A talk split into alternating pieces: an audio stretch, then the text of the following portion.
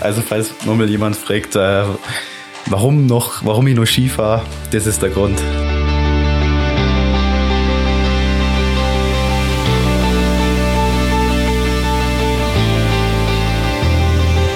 Ich bin so ein bisschen zu rund gefahren, die ganze Sache. Man hätte mit den ersten Nummern viel brachialer und, und äh, eine engere Linie fahren können. Und dann habe ich eine kleine Sekunde hängen gehabt. Also das geht ratzfatz, obwohl die, die Fahrt äh, blitzsauber war.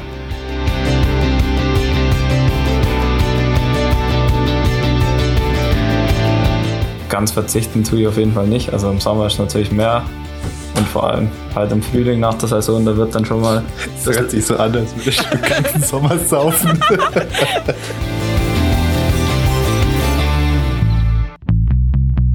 She Happens.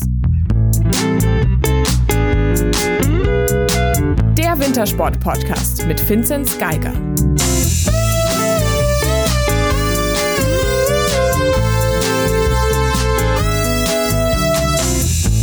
Gestern ist er noch beim Slalom in Chamonix auf Platz 20 gefahren und heute ist er schon wieder bei uns im Ski Happens Verhör. Die Rede ist natürlich von The One and Only Sebastian Holzmann.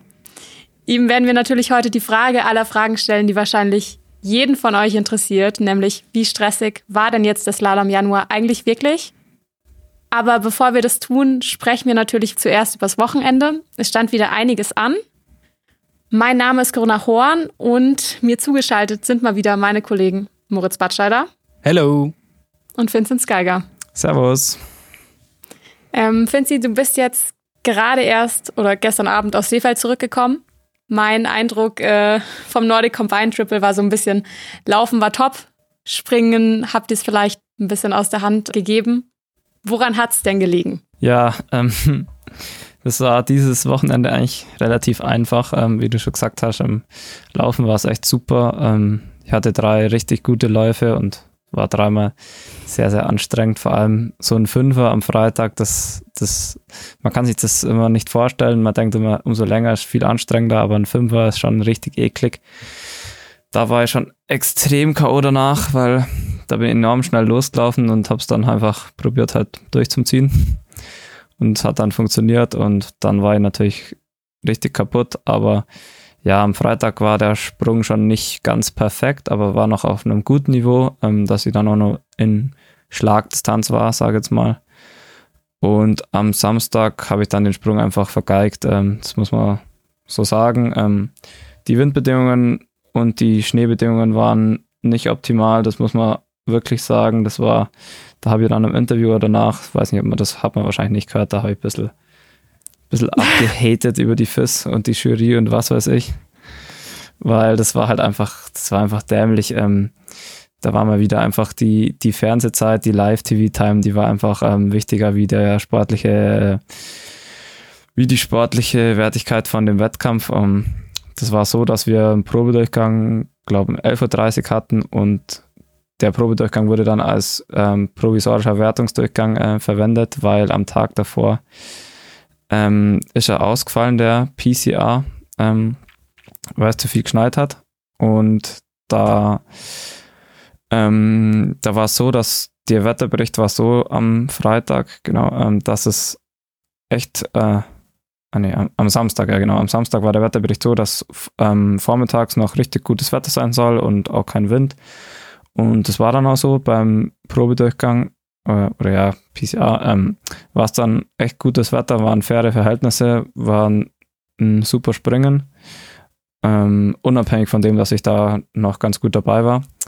Aber dann hat man nicht gesagt, also wenn man jetzt nur ähm, über die sportliche Fairness äh, gegangen wäre, dann hätte man wahrscheinlich gesagt, okay, wir ziehen jetzt gleich im Anschluss den Wettkampfdurchgang auch noch durch, wenn die Bedingungen jetzt mal so sind, wie sie jetzt sind, weil es war das ganze Wochenende eigentlich schlecht und genau da war es halt mal richtig gut und fair. Und dann hat man aber trotzdem gesagt, nein, wir warten jetzt eineinhalb Stunden bis zur Zeit, wo wir dann live auf Sendung sind. Und war dann klar, okay, wir warten. Dann ab der Hälfte von den Springern hat es zum Schneien angefangen. Wind kam dazu und dann, wenn Schnee in der Spur liegt, dann ist natürlich für, dann wird die Anlaufgeschwindigkeit weniger und dann wird es extrem schwer für die hinteren Springer. Genauso war es dann auch. Bei uns war es einfach nur ja, die Spur war so langsam, hat ähm, geschoben, sagt man. Das heißt, dass sie nicht so, nicht so, dass es nicht so flutscht, sage ich jetzt mal. Und dann wurde es halt extrem schwer für die hinteren Springer und dann hat mein Sprung, muss man sagen, das war einfach kein guter Sprung. Der war dann auch nicht so gut.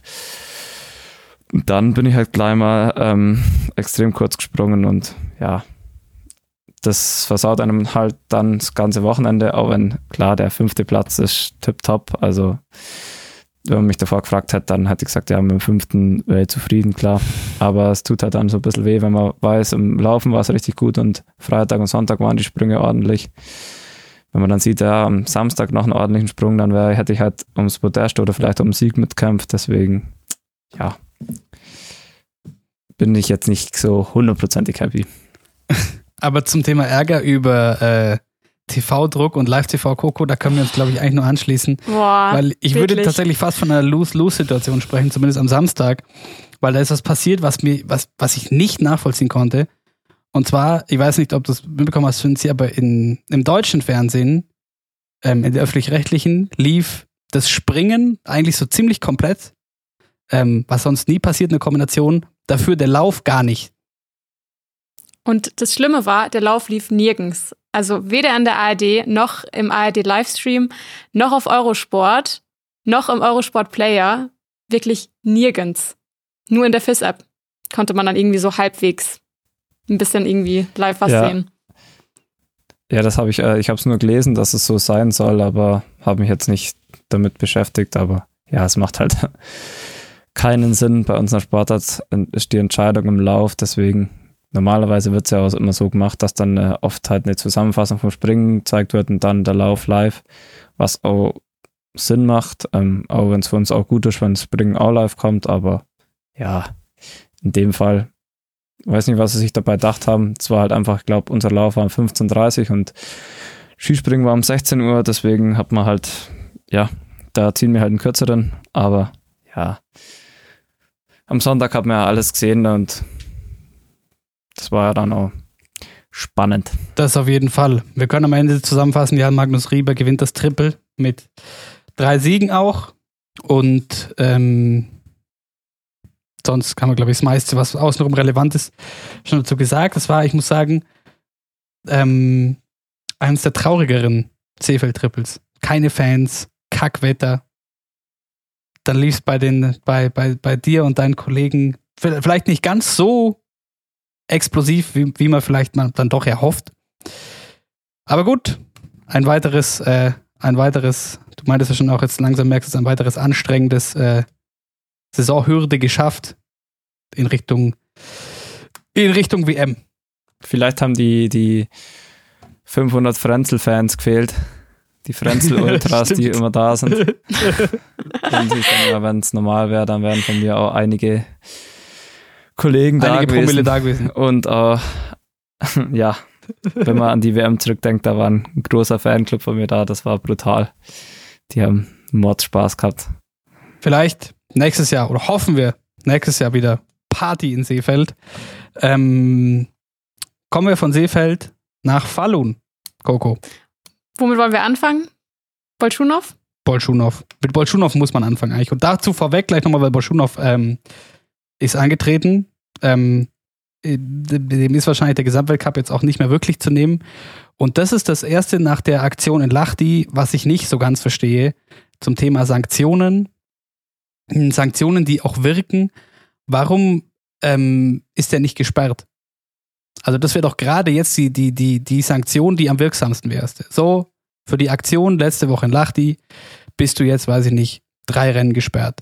Das tut dem am meisten weh, gerade weil dann halt vielleicht doch noch mehr passiert in Richtung Gesamtweltcup. Ja, also ich habe auch gedacht, dass ihn vielleicht für ein Rennen sperren. Also ich habe es noch nie gehört, jetzt in den FIS-Sportarten, dass jemand gesperrt wird wegen einer, wegen einer Unsportlichkeit. Ähm, meistens halt dann irgendwelche Bußgelder. Muss man so und so viele Franken an die FIS überweisen. Oder bar, bar übergeben wahrscheinlich bei denen. Ähm, und ja, ich, ich weiß auch nicht, was ich davon halten soll. Ähm, ich glaube, wie gesagt, wie ich schon letztes Mal ähm, beschrieben habe, es war auf jeden Fall wirklich nicht angebracht, wie er ausgerastet ist, aber man sperren muss, weiß nicht. Er hat sich entschuldigt und es war jetzt kein, Au also ich habe jetzt von nichts mitbekommen, dass da ein Aufschrei war, dass er jetzt starten durfte. Ich glaube, da lässt sich auch drüber streiten. Aber wie wir vorhin schon gesagt haben, ich fand die Story mit dem Klebo am Freitag ganz lustig. Ähm, für die, die es nicht mitbekommen haben, am Freitag ähm, stand ja der Freistil Einzelstadt an und Bolschunow ist eine Minute hinterm Klebo gestartet, hat ihn dann aufgelaufen und die sind dann zusammen ins Ziel gelaufen und äh, Klebo wurde wohl gesagt, er solle Bolschunow auf der Zielgeraden nicht mehr überholen, weil man ja nicht weiß, was passieren kann. Ja, und er hat auch ein, er hat sich ja vorher schriftlich entschuldigt und äh, widerspricht ein bisschen dem, was, was Finzi, was, was du ihm attestiert hast, dass er vielleicht auch so angefressen war, weil der Ski äh, so schlecht lief. Er hat nämlich, es gab ein offizielles Schreiben, da, äh, in, dem, in, dem, in dem es heißt, nee, es war kein Schreiben, er hat mit äh, NRK, dem norwegischen Fernsehsender, gesprochen und da sagte er, ich wollte mit Mäki, also Joni Mäki, den der verprügelt und zusammengefahren hat die Woche vorher, sprechen, was passiert war und wissen, warum er das getan hatte. Die Ski waren sehr schnell und als ich versuchte zu bremsen, war die Bindung gebrochen. Ich wollte nicht auf ihn drauffahren. da war der Ski dann auf einmal schneller, als man Ziel war. Ja, da, da, da habe ich, das habe ich auch irgendwie gelesen, dass er gesagt hat, dass seine Bindung gebrochen ist und anscheinend find, sieht man das auch irgendwie in irgendeiner Kameraperspektive kommt man das sehen, dass er den nicht zusammenfahren wollte, sondern sein Ski gebrochen ist. Aber ja, das Thema mit den schnellen oder langsamen Ski hatten wir ja schon mal. Ich glaube, da ist auch der Bolschunow keiner, wo jetzt da öffentlich schimpft über seine Ski. Der lobt sie eher, wenn sie schnell sind und wenn sie nicht so gut sind, dann klärt man das intern. Das haben wir ja schon mal gehabt. Und ja, deswegen glaube ich, dass es, das hat man schon gesehen, dass sein Ski nicht so gut war. Und das würden auch angefressen haben, aber das hat er natürlich nicht so gesagt. Ansonsten war noch spannend in Falun ähm, eigentlich hauptsächlich der Samstag, das 10 Kilometer klassisch Massenstartrennen der Damen, an dem Katharina Hennig ganz knapp das Podest ver verpasst hat. Ein sehr, sehr äh, spannendes, enges Rennen und am Schluss eben eine, eine Vierergruppe aus Linz waren Julia Stupak, Therese Johak und Katharina Hennig, die sich so ein bisschen hinterhergeschoben hat und am Ende hat dann im Zielsprint Katharina Hennig leider gegen Therese Johak um ein paar Hundertstel den kürzeren gezogen. Auf jeden Fall ein sehr, sehr spannendes Rennen und ähm, wieder einmal äh, hat Katharina Hennig gezeigt, dass doch einiges geht nach ganz vorne. Also ich fand es Wahnsinn in dieser Führungsgruppe, wie sie wirklich da auch lange so klug und so trotzdem in so einem intensiven Rennen ähm, vorne, vorne dran, geblie dran geblieben ist, immer in, in, aussichtsreicher Position eigentlich in dieser Führungsgruppe. Das hat auf jeden Fall Spaß gemacht zuzuschauen. Vor allem, man hatte ja auch nie das Gefühl, dass sie jetzt irgendwie da abreißen ja. lassen muss. Also sie war ja immer total dominant vorne dabei. Und es ist natürlich schade, dass eben auf der Zielgeraden dann so knapp nicht gereicht hat, aber Vierter Platz ist doch super. Und dann, wenn wir Langlauf haben, schauen wir noch kurz zum Skispringen und ähm, fangen wir mit den Herren vielleicht an, weil gestern einer der längsten Skisprung-Durchgänge der Geschichte wahrscheinlich stattgefunden hat. Ich habe mit der Coco schon drüber gesprochen. Ich habe alles Mögliche gemacht währenddessen. Ich bin heimgekommen, habe dann noch so ein bisschen Sport daheim gemacht, so dreiviertel Stunde und das lief so. Habe dann was zu essen gemacht, dann mal eine Viertelstunde nicht geschaut und guck wieder rein. Da steht immer noch erster Durchgang. Knapp zweieinhalb Stunden lang hat man sich dadurch einen Durchgang gequält. In Willingen Vogelwild und so zach. Ja, das war bei mir ähnlich. Nach dem Rennen ähm, treffen wir uns alle, in, wir haben einen Wachstruck, ähm, da ist schon auch ein großer Fernseher drin. Da wird dann immer, das ist so üblich bei uns, dass man nach dem Rennen, dann nach dem Auslaufen, treffen sich dann alle im Truck und ähm, dann trinken die die Techniker und die, oder wenn es einen Erfolg zum Feiern gibt, dann trinken natürlich die Techniker und die Trainer dann äh, dementsprechend auch das ein oder andere Bierchen und äh, stoßen drauf an. Und die Athleten kommen halt auch mal nach dem Rennen dazu und ähm, dann wird halt philosophiert und ähm, und trinken Apfelschale? Nee, dann gibt es auf jeden Fall einen Red, einen Red Bull. Ist ja klar. Aber ja, aber da, da gibt es wirklich immer, da schmeiße ich dann immer eine Runde Red Bull, aber meistens ähm, trinken die meisten Red Bull Cola. oder. Finden Sie, wir haben noch nicht Kraft- über das, über das Thema, äh, wie wir, wie wir deine, deine, deine sportlichen Sponsoren und diesen Podcast in Verbindung bringen, gesprochen. Ja, Müssen wir jetzt Ahnung. draufschreiben, unterstützt durch Produkt, Produktplatzierung? Nein, ich glaube nicht. Also ich glaube, das darf ich ja schon sagen hier. Also das ist Du ja darfst alles sagen. keine, Also, keine extreme Werbung, nee, aber dann trifft man sich halt auf einen Kaffee oder einen Red Bull oder was auch immer und da ähm, läuft dann halt meistens noch der restliche Wintersport und da lief auch eben Skispringen, so der Anfang vom Durchgang und dann hat man schon gesehen, oh, der Wind, das sieht sehr, sehr schwierig aus, aber sie mussten den Durchgang halt einfach durchbringen. Sie haben, ich glaube, da war von Anfang an klar, es kann nur einen Durchgang geben. Und dann haben wir halt das Zeug zusammenpackt, ähm, dann ins Hotel gefahren. Also man hält sich dann da jetzt nicht ewig auf. Und dann waren wir im Hotel und dann hat da einen Fernseher angeschaltet, dann läuft das Skispringen immer noch. Dann duscht und umzogen, dann zum Essen gegangen, dann beim Essen lief auch Skispringen, dann läuft der Durchgang jetzt immer noch. Also das war wirklich sehr, sehr lang und zäh für die Skispringer auch. glaube für, für die, die oben warten mussten, am schlimmsten. aber ist irgendwann schon gut durchgefroren. Ja, auf jeden Fall. Da habe ich ein witziges Bild gesehen, hat auch Skijumping-Memes gepostet, oder? Wie der, wie der Heiberg da sitzt und so weiße, so eine weiße, schaut aus wie Klopapier auf sich hat. Und dann war, stand so drüber, jetzt weiß man, wieso das Klopapier in Deutschland ausverkauft war.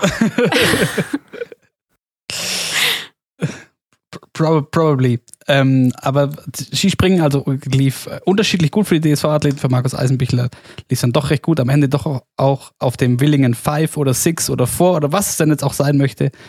Podest, Halvor Egner Graneröd hat wieder einmal unfassbare Dinge rausgeholt.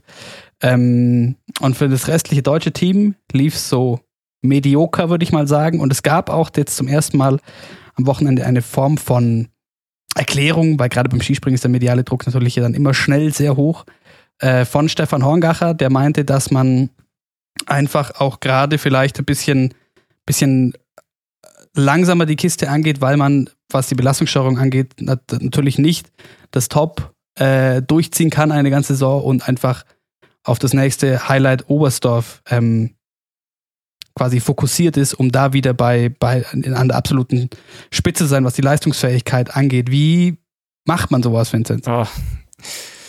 Also, wenn ich das wüsste, dann wäre wahrscheinlich ein bisschen besser. Aber ja, ich glaube, ähm, das ist im Skispringen extrem schwierig zum Steuern. Bei uns sowieso. Ähm, vielleicht beim Skispringen noch ein bisschen mehr mit dem Gewicht. Vielleicht nehmen manche Athleten dann nochmal speziell zum Großereignis nochmal ab oder von der Fitness her, vom Krafttraining, ähm, von dass man genau seine versucht, seinen Höhepunkt ähm, so darauf anzupassen mit ähm, Krafttraining, dass man nochmal Reize setzt, andere Reize setzt, dass man da möglichst fit ist. Ich glaube, das ist bei jedem ein bisschen individuell, aber ich weiß nicht, wie genau man das dann steuern kann. Aber für, wie, für wie klug ist das falsche Wort, aber für wie sinnvoll hältst du das, weil gerade weil wir es davon hatten, wie wichtig auch gerade beim Skispringen so eine Automation und so ein Flow ist, besteht da nicht die Gefahr, auch wenn man, wenn man quasi sagt, okay, steuerungsmäßig, so, wir, wir, wir nehmen uns ein bisschen zurück, geht die, die Sache ein bisschen langsam an, wir steuern auf diesen Peak hin, wir haben in Oberstdorf, was ja vollkommen verständlich klingt, aber besteht nicht die Gefahr, dass, dass manche Athleten vielleicht auch zu sehr rauskommen aus ihren Automatismen und aus ihrem Flow dadurch? Ja, auf jeden Fall. Ähm, vor allem, ich glaube, wenn man das so steuert, dann muss man schon ein Niveau haben, also ein extrem hohes Niveau, weil wenn man in gar keinem Flow drin ist ähm, oder aus dem Flow rauskommt ist, dann ist ja extrem schwierig, sich dann auf was hinzusteigern, weil da versucht man erstmal wieder in den Flow zu kommen und überhaupt seine Sprünge runterzubringen. Also ich glaube nicht, dass man dann speziell sich auf ein Event äh, vorbereiten kann. Aber das ist einfach nur meine Sichtweise. Ich kann da jetzt nur für mich sprechen und weiß nicht, wie das dann für einen Skispringer ist. Schauen wir noch kurz ähm, zu den Damen. Und die waren am Wochenende auf der für sie größten Schanze im Weltcup in TTC Neustadt. Und ähm, das war, lief für die deutschen Damen, äh, ja, überhaupt nicht so gut. Katharina Alters nach wie vor die beste Deutsche, aber auch die hat es nicht in die Top Ten geschafft. Meinte auch, dass ähm, sie diverse Probleme an der Kante hatte, etc. Und bei den anderen, das sah teilweise echt nicht gut aus. Also vor allem in Erinnerung geblieben ist, weiß nicht, ob er es gesehen hat, der, der Sprung von Anna Rupprecht, die noch gar nicht richtig in der Luft steht und eigentlich schon wieder abbrechen muss. Ähm, das sieht bisher mannschaftlich auch nicht so gut aus in Richtung WM. Ja, ähm, da war das Ergebnis auf jeden Fall nicht, nicht so gut, aber ja, ich glaube, auf den großen Chancen tun sie sich nur ein bisschen schwerer. Ein TTC ist dann auch ein bisschen speziell. Das haben wir ja schon mal gehabt hier im Podcast, ich weiß nicht in was für einer Folge, dass es eben Chancen mit etwas älterem Profil gibt und so ist es ein TTC. Da ist dann auch ein, ein, ho ein hoher Luftstand und windanfällig. Also da kommen dann viele Sachen dazu und da war, sind einfach, wenn er dann ein bisschen weiter weg ist, wie manche Athletinnen äh, von den Deutschen gerade halt noch sind, da zeigt es sich das halt noch stärker. Aber ja, das war vielleicht für die ein oder andere etwas zu, zu heftig auf der Schanze. Ist natürlich auch ein krasser, krasser, krasser Break. Du hast eh schon so wenige Weltcup-Springen und dann kommst du direkt von Ljubnov, sehr, sehr kleine Schanze, zur größten Weltcup.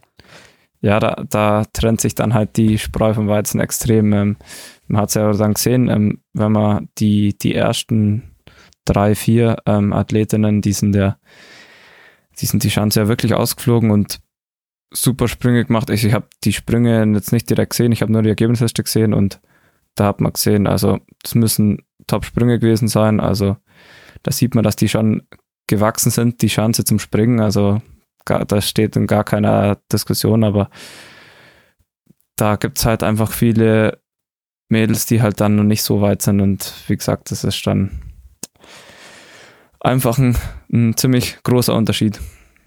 Ja, und ganz vorne, jetzt drei aus vier Weltcup-Springen gewonnen, Sarah Marita Kramer.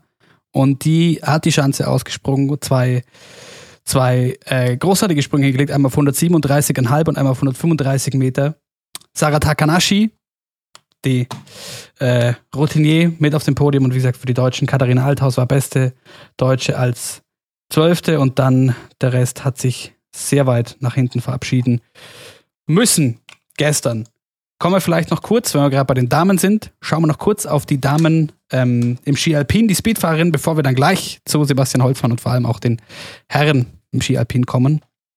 Und zwar zu Garmisch in, und die Kandahar, die steilste Abfahrt des Weltcups, durfte nicht abgefahren werden, weil man musste beide Trainings absagen und wenn man nicht mindestens ein Training machen kann, darf eine Abfahrt nicht stattfinden. Was ist also die Lösung? Man fährt einfach die Disziplin, für die gar nicht trainiert werden darf also zumindest nicht davor, auf der Strecke. Und es gab zwei Super Gs und eine sehr unschöne Begleitstory, Coco. Ja, Sophia Gotcha hat sich verletzt. Nicht mal im Rennen, sondern am Sonntagabend sind sie Piste ganz normal abgefahren und sie hat sich dann beim Sturz ähm, eine Fraktur im rechten Knie im Schienbeinkopf zugezogen und fällt somit aus, auch für die Heim-WM. Ist natürlich super ärgerlich, vor allem weil sie die letzten vier der fünf Abfahrtsrennen gewonnen hat und natürlich haushohe Favoritin war. Ja, das muss sehr, also, also, vor allem halt dann diese Situation. So, du bist eigentlich nur, das war ja nicht mal eine, eine Trainingssituation, sondern du fährst einfach nur den Bichel runter, überspitzt gesagt, und fällst doof. Keine guten Erinnerungen werden bleiben, und das war ja bisher auch schon so. Sie hat sich ja letztes Jahr schon recht kompliziert den äh, Unterarm gebrochen, in Garmisch, allerdings beim Rennen beim Super G. Gute Besserung in Richtung Sophia Gotcha, das ist natürlich sehr, sehr tragisch. Hat aber auch dazu geführt, dass sich Lara Gut Berami das äh, Garmisch-Double holen konnte. Und beide, sie hat beide Super Gs gewonnen und das ist insofern interessant, weil es doch nochmal einen äh, Angriff von Schweizer Seite, und zwar nicht von Michel Gesin, ähm, auf den Gesamtweltcup gibt. Nämlich durch Lara Gut Berami, die gezeigt hat, dass es im Super G eigentlich wirklich keine Fahrerin gibt, die mit ihr mithalten kann. Ja, sie hat sich eine extrem gute Ausgangslage jetzt gebracht, wenn es um den Kampf für den Gesamtweltcup geht. Natürlich muss man natürlich auch sagen, Vilova äh, fährt noch Slalom, was Lara Gute jetzt nicht fährt. Aber ja, bleibt spannend. Auf jeden Fall mal noch spannender als bei den Herren, da der Ausgang des Gesamtweltcups und weiß nicht, ob ihr ihn gesehen habt, was ich äh, recht, recht nett und amüsant fand. Äh, Fritz Dopfer war auch beteiligt am Weltcup und zwar als äh, Covid-19-Beauftragter des Weltcups Garmisch-Partenkirchen. Und er scheint äh, das Ganze sehr ernst zu nehmen, hält sich nämlich auch, wie wir alle beim Sebi, ihr seht ihn leider nicht bei unserer Aufzeichnung, ähm, auch Fritz Dopfer trägt äh, stolz eine, eine lange Corona-Matte auf dem Kopf. Und wo wir bei Corona-Frisuren sind, kommen wir doch äh, zu unserem Interview mit jemandem, der auch stolz eine Corona-Frisur trägt. Viel Spaß mit unserem Gespräch mit Sebi Holzmann.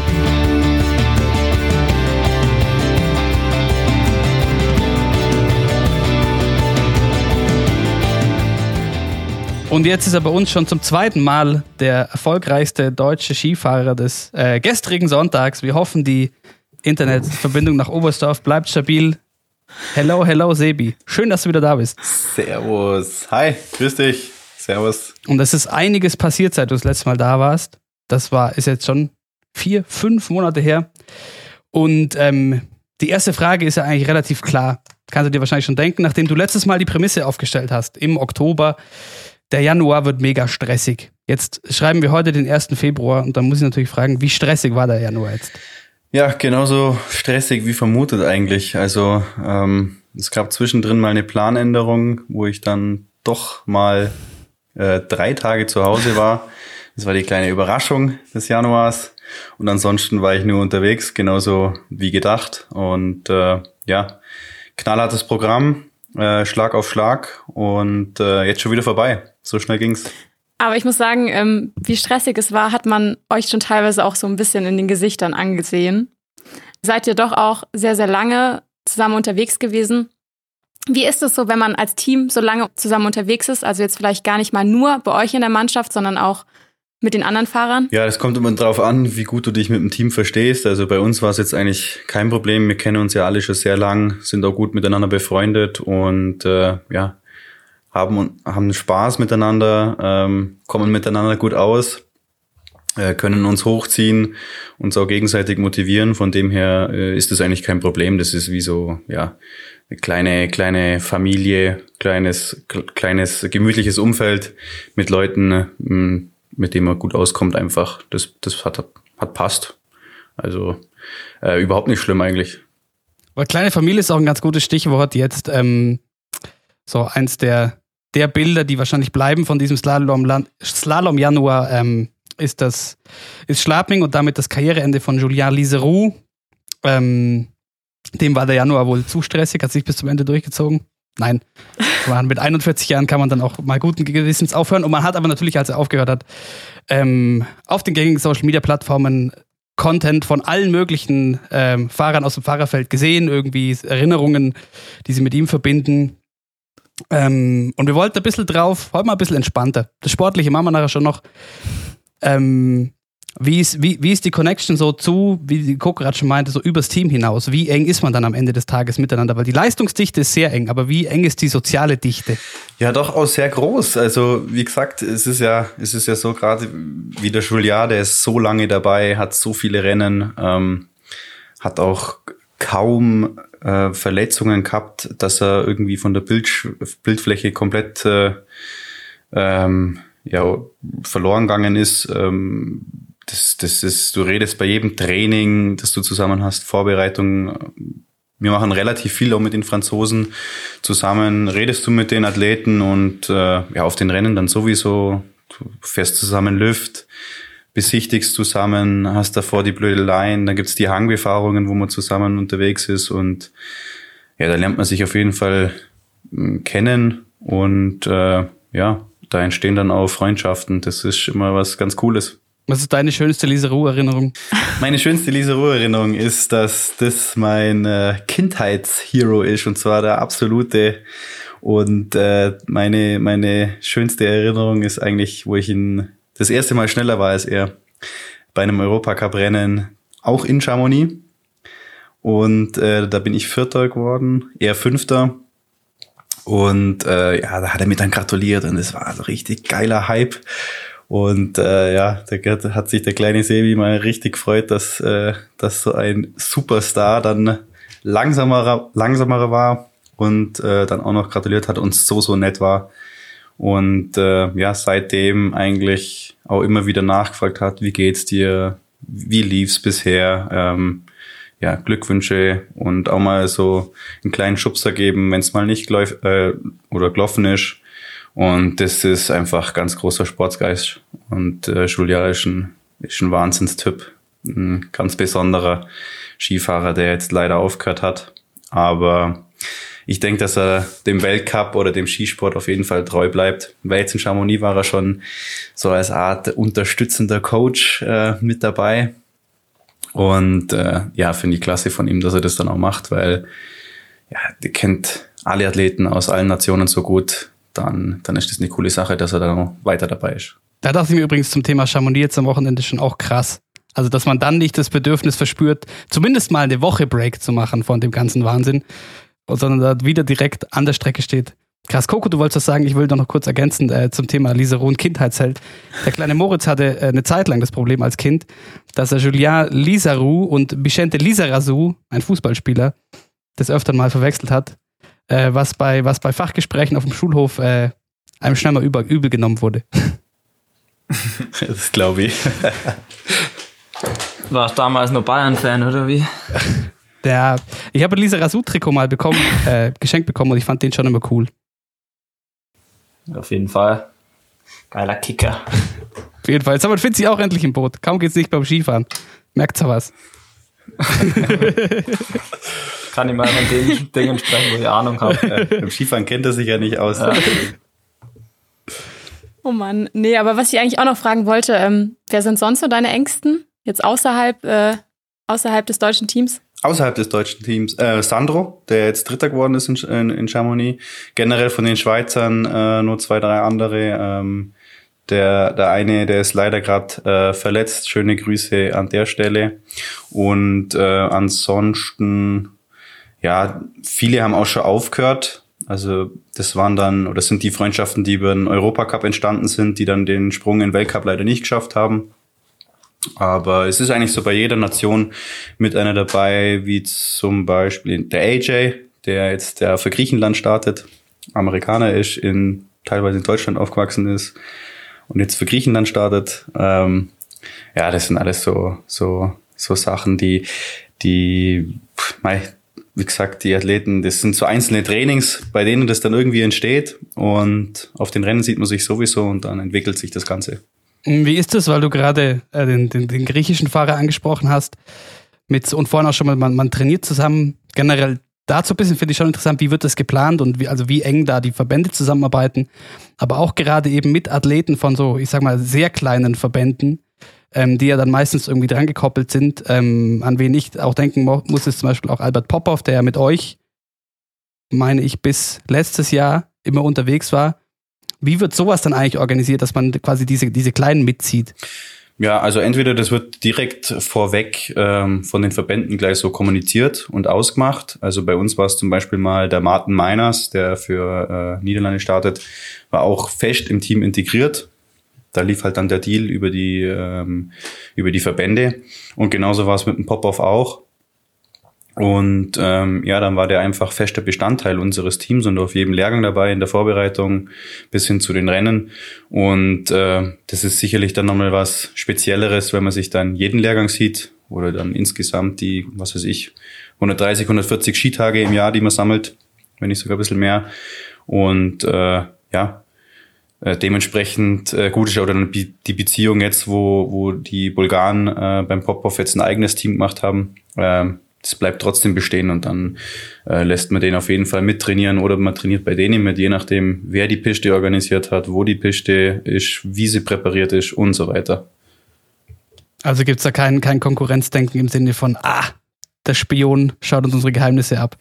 Ja, manchmal, manchmal, oh, glaube ich, ist das, ist das schon so. Ähm, dass, dass dann jemand sagt, ah, wir haben jetzt hier eine ganz besonders gute Piste präpariert, die der und der Weltcup-Piste irgendwie ähnelt. Da lassen wir jetzt mal niemanden anderen auf den Hang oder niemand anderen da in den Lauf mitfahren, aber in der Regel ähm, ist dann jeder froh und hat dann irgendwie ein, ein ja, Steinenbrett, dass, dass, dass er mal damit fahrt oder die, die, was weiß ich jetzt, wie zum Beispiel die Franzosen kurz vor geplanten Kitzbühel bei uns mitgefahren sind Ähm, dementsprechend haben wir dann wieder wahrscheinlich ein Training gut irgendwie, wenn mal was wieder in Frankreich stattfindet, dass man dann bei denen wieder mitfahren kann und sich darauf vorbereitet.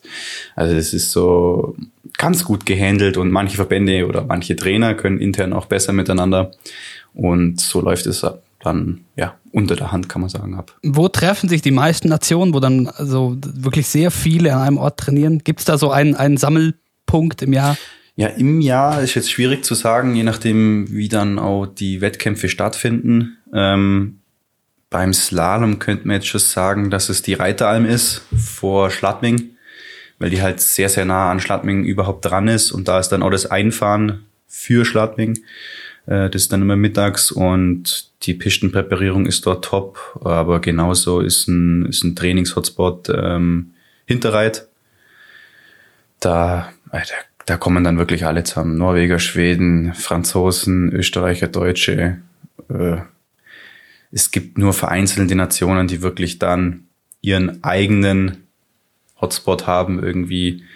Ähm, wobei das ja auch nicht gut ist, dass du immer am gleichen Hang trainierst. Das ist ja Schwachsinn. Du musst ja ganz variabel trainieren. Und deshalb ergibt sich das dann unter der Tour, unter dem Wettkampfkalenderplan, äh, ergeben sich dann die Orte, wo man zusammen trainiert oder alleine. Wahrscheinlich ist da im Sommer halt dann Sasfe oder sowas. Wenn halt nicht, nicht viel anderes übrig bleibt. Ja, genau. Oder? Ja, gut, in der Vorbereitung, klar. Danke. Ähm, klar, es ist Sasfe und Zermatt. Also gibt's halt einfach keine anderen Gletscher, die dann als äh, Sommerskigebiet äh, fungieren. Deswegen sind's dann die Spots, klar. Logisch. Du hast jetzt vorhin schon das Thema eigenes Team angesprochen. Ähm, Moritz und ich haben vorhin noch kurz gequatscht und es gibt ja doch viele Sportler, die auch äh, ein Privatteam haben. Also zum Beispiel Marcel Hirscher hatte eins, Alexi Pantero, Lara Gut, Henrik Christoffersen. Was hältst du davon? Schwieriges Thema. Haben wir auch immer mal wieder teamintern die Diskussion, ob sich das rentiert oder nicht oder ob man das machen muss oder nicht. Ähm, ich finde persönlich nicht so cool.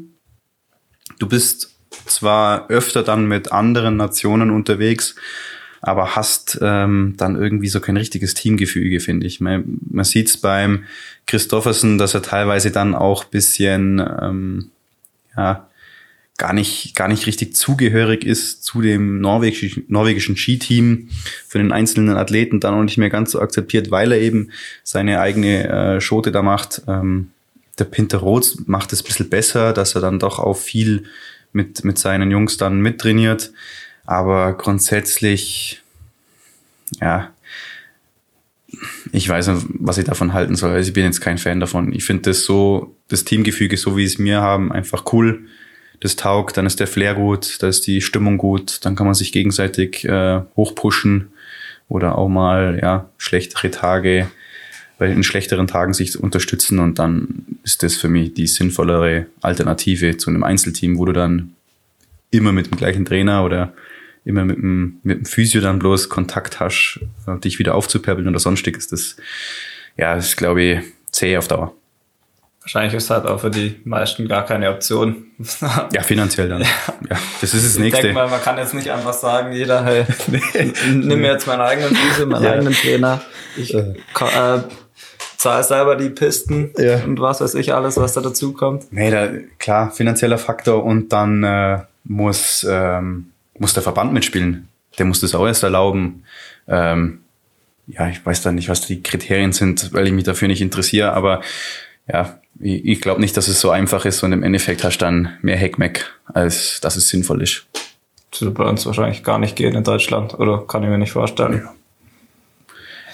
Ja. Beim, also der Felix wollte das, glaube ich, auch, aber hat dann auch selber eingesehen, dass es nicht sinnvoll ist, sondern dass es im Team intern einfach äh, eine bessere Arbeit ist. Weil, ja, so viel Trainer gibt's jetzt auch nicht, so viel gute Trainer, die man dann einzeln, einzeln sich zusammenkauft, um, um da das Ultrateam zu erstellen oder was weiß ich. Also, Weil, ja, ich bin kein Fan davon eigentlich. Weil das ist der Punkt, um das vielleicht noch ein bisschen ähm, analytischer aufzudröseln, für alle, die sich nicht so tief mit Teamstrukturen im, im Skisport beschäftigen.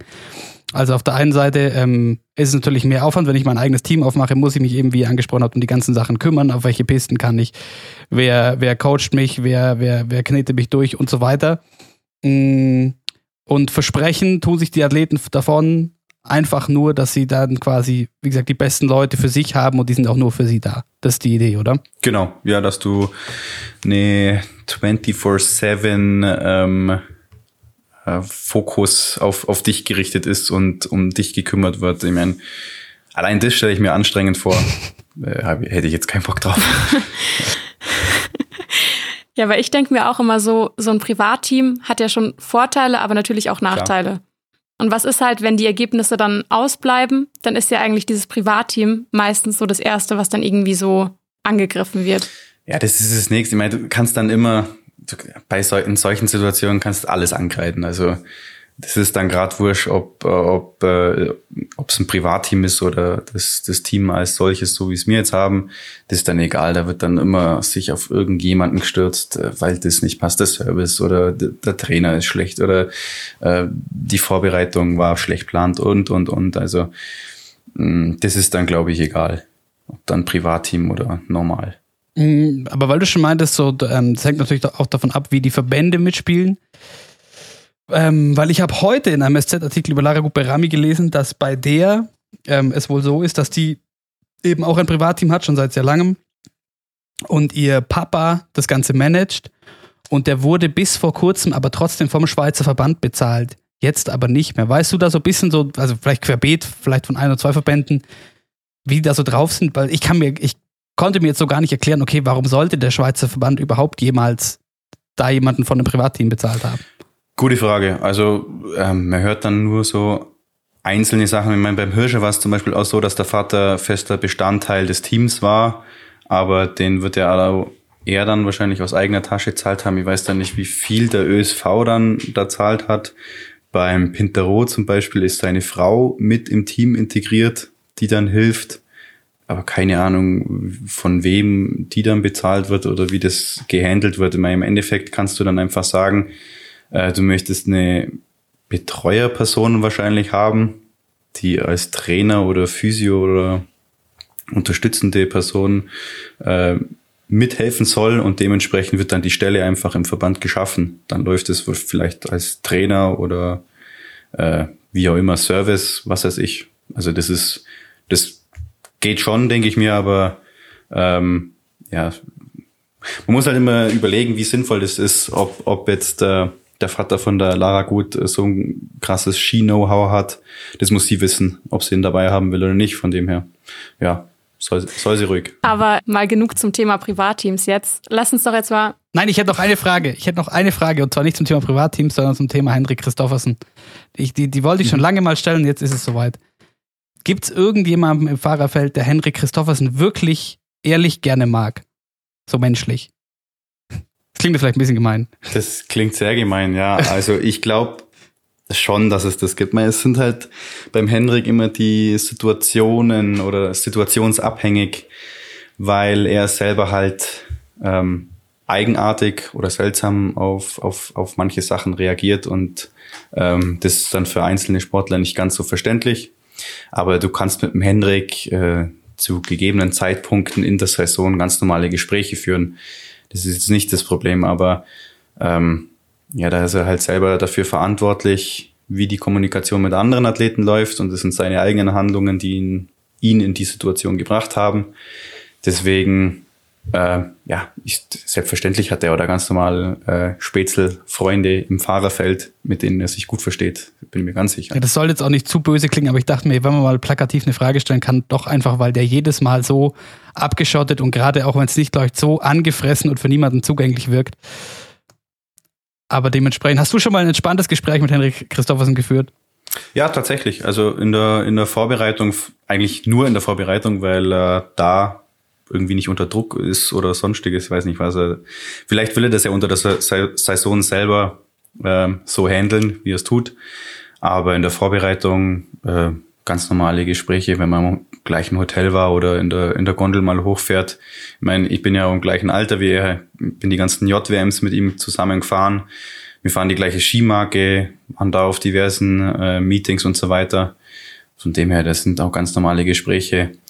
Ähm, äh, haben da stattgefunden. Also ist jetzt nicht so, dass ich aktiv das Gespräch suche, muss ich auch sagen. Also ist mir dann relativ wurscht. Okay, Coco, jetzt äh, zum Sportlichen. Und zu dir, das ist dein Part, bist sportlicher. Ja, ich wollte eigentlich nur mal fragen, wie happy bist du bisher mit der Saison? Ja, gute Frage. Ähm, soweit eigentlich im Großen und Ganzen schon happy. Jetzt gerade mit dem Saisonsauftakt, ähm, das, das lief, lief richtig gut. War auch das Quäntchen Glück dabei, jetzt gerade zum Beispiel Alta Badia, wo ich als 30. mich qualifiziert habe. Dann bin ich ein bisschen in den Flow reinkommen, konnte mich von der Weltranglistenplatzierung vorfahren, Weltcup-Punkte sammeln, wichtige FIS-Punkte machen. Ähm, habe mich jetzt vorgearbeitet auf, glaube ich, Platz 31 der Welt, äh, was FIS-Punkte betrifft. Und das war ein sehr wichtiger Schritt und das war auch das, ähm, was wir uns vorgenommen haben als Team oder was ich mir vorgenommen habe. Ähm, ja, dann ab Adelboden so ein bisschen den Durchhänger. Es lief nicht mehr fehlerfrei eigentlich, weil es lief schon auch gut, aber nicht fehlerfrei. Aber die Sache ist halt die, wenn du dich nicht qualifizierst, war es eigentlich ein Scheißtag, wenn man das mal so sagen darf. Ähm, obwohl es Skifahren eigentlich passt. Und äh, ja, die Situationen sind dann noch dreimal, viermal so vorkommen, dass ich mich nicht qualifiziert habe. Und jetzt Gott sei Dank jetzt im letzten Rennen vom Januar hat es dann doch wieder geklappt, auch knapp ähm, mit einer okayen Fahrt, aber fehlerfreien Fahrt. Und ähm, ja, dann, dann, dann sehe ich trotz einem zweiten Durchgang, der nicht optimal war, dass ich, dass ich drauf habe und da dazugehöre. Und das macht mich dann schon wieder glücklich auf jeden Fall. Du hast, wir haben auch mal geschrieben zwischendrin und du, du hast dich, äh, du warst ein bisschen genervt, das war nach Schlappming. Ähm, Fehler, die du gerade angesprochen hast, die du nicht abgestell, ab, abgestellt bekommst. Was, was ist der Fehler, der dir jetzt am, am häufigsten vielleicht unterlaufen ist, so der dich am meisten selber nervt? Ja, nerven tun sie mich eigentlich gar nicht, weil die Fehler sind entstanden ähm, aufgrund der Situation, die mir selbst auferlegt habe. Ich habe meine guten FIS-Punkte gemacht. Das Thema war abgehakt. Es ging jetzt darum, ähm, eben vor Schladming, beziehungsweise ähm, nach, nach dem dritten Weltcup, wo ich mich qualifiziert habe, einfach darum, äh, Weltcup-Punkte zu machen. Und die Weltcup-Punkte machst du halt äh, mit vorderen Rängen, nicht mit den hinteren. Und dementsprechend war die Taktik zu attackieren. Und äh, ja, wenn du attackierst, passieren halt Fehler, leider. Ähm, die gilt halt noch zu unterbinden dann in diesen aggressiven Fahrten, die man hinlegen will, gerade im ersten Durchgang, um sich möglichst weit vorne zu platzieren. Und ähm, das hat teilweise geklappt, teilweise nicht. Und es sind halt dann in den falschen Momenten diese Fehler passiert, wie jetzt gerade in Schladming kurz vorm Ziel, wo ich auf einem sehr, sehr guten Kurs war.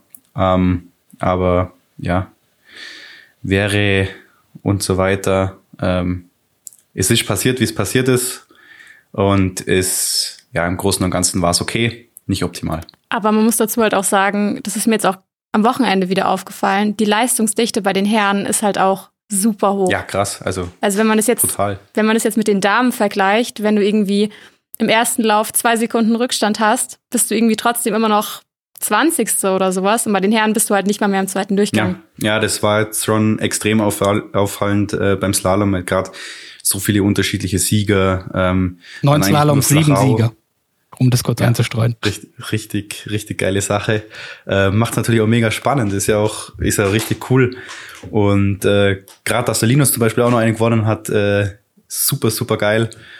Aber ja, bis auf Flachau eigentlich, wo die zwei Sieger ein bisschen mehr Abstand hatten zum Rest vom Feld, war es mega eng. Jetzt in Chamonix auch wieder, da hat sich dann aufgrund der Piste das ganze Feld dann nochmal dreht. Äh, auch super spannend. Ähm, nicht ganz optimal für diejenigen, die in der Mitte platziert waren, weil das ist dann das schwierigste Rennen, was du fahren kannst, wenn du da in, was weiß ich, 10 bis 20 Platzierungen liegst bei so einer Piste, das zu halten. Aber ja, der Cut, der Cut für die Top 30 ist eigentlich stetig geschrumpft. Und ähm, ja, auch aus meiner äh, Sicht zum Beispiel Zagreb war ich eine Sekunde hinten und 17. Ähm, mega geile FIS-Punkte gemacht, dann aber ein bisschen Pech mit den Weltcup-Punkten, weil als 17. nicht so viel kriegst. Ähm, aber es ist, ist gut zu sehen, dass, dass das einfach ja, eine Leistungsdichte hat, die es sonst nirgendwo gibt. Und sich dann darin zu messen, ist äh, ein Spektakel, würde ich sagen. Ist cool. Ja, mit Sicherheit auch die, die, die krasseste Motivation, was du meintest, ähm, oder bleiben wir beim aktuellen Beispiel, ähm, wie dann so eine Piste irgendwann mal ähm, ausschaut, wenn eine gewisse Anzahl Läufer drüber ist und so weiter, weil du meintest, für die Mitte des Feldes war es dann schwierig. Hat man oft das, das Gefühl als Fahrer, dass die, dieser Ausgleich oder dieses, dieses Verhältnis zwischen du hast deine, deine, deine Bonuszeit versus der Zustand der Piste nicht aufgeht? Selten eigentlich. Also das heißt jetzt nur bei so Rennen, wo wirklich die Piste dann gerade im zweiten Durchgang nochmal deutlich schlechter wird. Das hatten wir jetzt in Chamonix. War am ersten Tag, im ersten Durchgang die Piste eigentlich schlechter, wie sie dann im zweiten Durchgang war. Hat sich der Schnee auch ein bisschen entwickelt. Und am zweiten Tag war der erste Durchgang von der Piste besser und hat sich dann erst auf den zweiten Durchgang hin deutlich schlechter entwickelt. Da hat dann kurzzeitig eine halbe, dreiviertel Stunde die Sonne reingeknallt. Und da bist du als Veranstalter dann auch einfach machtlos. Ich meine, die hatten zwar einen super Stock von der Piste, also eine vereiste Piste, die drunter war, aber das äh, mussten sie halt im ersten Durchgang wassern, weil es gedeckelt hat mit Neuschnee, mit nassen Neuschnee über Nacht. Und dann verändert sich so und da ist es halt dann so, dass du im ersten Durchgang dir zu wenig Vorsprung rausfahren kannst, dass es im zweiten Durchgang sich mit einer okayen Fahrt irgendwie ausgeht. Ich meine, da kannst du jetzt zum Beispiel einen Linus als Beispiel hernehmen, der sehr weit vorne platziert war nach dem ersten Durchgang, wo die Piste deutlich besser gehalten hat und dann keine schlechte Fahrt gehabt hat. Er ist nur so minimal gegen die Spuren, die da entstanden sind, gefahren und der wurde durchgereicht. Genauso ist eigentlich mir auch passiert. Ähm, ich bin so ein bisschen zu rund gefahren, die ganze Sache. Man hätte mit den ersten Nummern viel brachialer und, und äh, eine engere Linie fahren können. Und dann habe ich eine Sekunde hängen gehabt. Also das geht ratzfatz, obwohl die, die Fahrt äh, blitzsauber war. Und ja, das ist tricky, sage ich mal, weil die Pistenbeschaffenheiten halt sich auch innerhalb von einem Monat, wie es wir jetzt hatten, so extrem schnell verändern können und unterschiedlich sind, dass du eine brutal gute Materialauswahl äh, haben musst, um da auf den Tag ähm, das Richtige auszuwählen. Das ist schwierig, habe ich auch selber gemerkt da habe ich mir generell auch, das habe ich mir dieses Jahr irgendwie schon extrem gedacht, weil ich weiß jetzt nicht, wie oft es war dieses Jahr, dass der, der Führender war nach dem ersten Durchgang, dann durchgebracht hat und Erster war, äh, gewonnen hat, weiß nicht, ob das... Nur der Christophersen jetzt. Ja, genau. Ja. Und ähm, da denke ich mir dann manchmal, also klar, es gehört einfach so dazu zum Slalomsport, aber irgendwie, also rein sportlich könnte man eigentlich sagen, hey, nach dem ersten Durchgang, der, wo vorne ist, vielleicht, ähm, so auch von den Trainingsfahrten, so wenn alle die gleichen Bedingungen haben, dass es jetzt rein sportlich vielleicht der Beste war, aber ob man da so drüber nachgedacht hat schon mal, also für mich kommt es jetzt nicht, also es war nur so eine Theorie von mir, kommt jetzt nicht in Frage, dass man das dann umsetzt, aber irgendwie, wenn man jetzt nur ans Sportliche denkt. Ja, ich weiß, was du meinst, aber ich glaube, da ist so das, ähm, ja, schwierig einzuschätzen, weil ich glaube, der Hirscher das halt einfach die letzten Jahre immer gemacht hat, nach, durch das, dass er nach dem ersten Durchgang schon geführt hat und zweiten dann zu dominieren und zu gewinnen. Das macht ja eigentlich den Skisport aus, dass wenn es ein enges Rennen ist, dass dann auch der sechste, siebte, achte, neunte auf eins fahren kann oder jetzt wie zum Beispiel der dreißigste auf drei fahren kann. Ich meine, der Hirscher hat das auch schon mal in Schladming demonstriert, wo er einen Fehler im ersten hatte, dann 28. war und mit einer, obwohl die Piste super war, mit einer perfekten Fahrt noch auf vier, fünf oder so vorgefahren ist. Das ist halt alles möglich. Das sind Dramen, die sich da abspielen auf der Piste. Und ähm, dann ist es das nächste, die Kurssetzung muss auch passen. Also wenn jetzt jemand im ersten Durchgang führt, dann nicht aufgrund der Piste vielleicht, sondern weil die Kurssetzung ihm so gut taugt hat und dann die, die zweite eher schwierig für einen war und dann hat der andere wieder Vorteile und so mixt sich das dann immer durch. Aber von rein sportlicher Sicht haben sich dann schon immer die, die gerade im Slalom die Top 7 auch vorne äh, platziert. Jetzt äh, bis auf, auf, auf sage ich mal, Zagreb und ähm, jetzt Chamonix, wo es einfach durchgewürfelt wurde, aufgrund der Piste auch. Genau. Also vielleicht auch, wenn die Piste so scheiße ist, den zweiten Durchgang einfach Massenstart machen, oder? das wird im ja, mal Slalom echt wild. Nicht möglich. Ja, das war bei mir eben auch so der Gedanke eigentlich, macht man einfach ähm, im Training dann, zeigt sich die Piste selber schlecht, dass man zweiten Durchgang trainieren kann? Oder? ja, das ist, also wenn man das im Training macht, wenn man mit anderen Nationen zusammenfährt, ist es einfacher zu machen, weil dann einfach zwei, drei Fahrten zum Beispiel aussetzt und dann in der Zeit fahren dann fünf, sechs Athleten zwei Runden. Dann kannst du es so ein bisschen simulieren, dass es dann die, was weiß ich, Nummer 20, Nummer 25 oder so im Rennen ist, wie es im Training halt auch ist. Aber ansonsten ist es schwierig zu trainieren, wenn du jetzt so ein kleines Team hast oder ein Privatteam, wie wir es vorhin angesprochen haben, und drei Fahrten machst, dann bist halt in der vierten Runde der vierte Starter dann war die Piste genauso, also minimal schlechter, minimal schlechter wie in der ersten Runde. Und bei größeren Teams kannst du das ein bisschen besser trainieren, ähm, Spuren zu fahren oder schlechtere Pisten zu fahren. Oder du übernimmst einfach einen Lauf von einer, von einer Nation oder Trainingsgemeinschaft, die äh, ja, also sich von acht bis zehn trainiert hat und du fängst dann erst um zehn an und übernimmst den Lauf und kannst es dann direkt mit der ersten Fahrt simulieren. Das sind die Möglichkeiten, was das betrifft. Oder du kannst es einfach.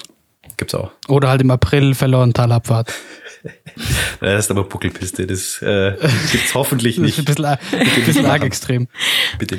Aber zum, zum Thema, ähm, weil wir, es war vor zwei oder drei Wochen, hatten wir schon mal das Thema ähm, Kurssetzung, schnelle Rennen, aggressiver Schnee. Da gab es ja nach Adelboden und den Stürzen und Verletzungen unter anderem von Lukas Braten auch noch, noch, noch mal zu Henrik Christoffersen zu kommen, der sich ja dann wohl doch auch um seine, seine Mitfahrer sehr, äh, sehr sorgt. Ähm, und ein großer Aufschrei, dass die Rennen so unfassbar schnell werden und wenn dann der Schnee so aggressiv ist, dass eben das nicht sein soll, weil eben viele Verletzungen ähm, entstehen, ohne dass der Athlet selber irgendwie einen Fehler gemacht hat oder so oder in der Richtung was schiefgelaufen wäre. Ist das was, was ähm, das war nach dem Riesenslalom von Adelboden. Riesenslalom fährst du im Weltcup nicht, wissen wir.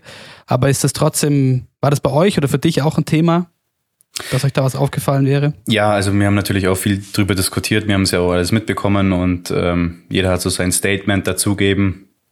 Und ähm, ich kann es teilweise nachvollziehen, aber es wurde halt auch irgendwie bisschen falsch verglichen. Ich meine, es wurde immer mit dem Vorjahres Riesensalon verglichen. Ich habe den auch nicht mehr im Kopf. Ich habe aber auch die Piste nicht mehr richtig im Kopf. Es ist halt so, die Schneebeschaffenheit ähm, die, die, die bestimmt eigentlich schon immer das, das Tempo. Hast du jetzt eine eisige Piste, ist logischerweise das Tempo schon von Haus aus sehr hoch.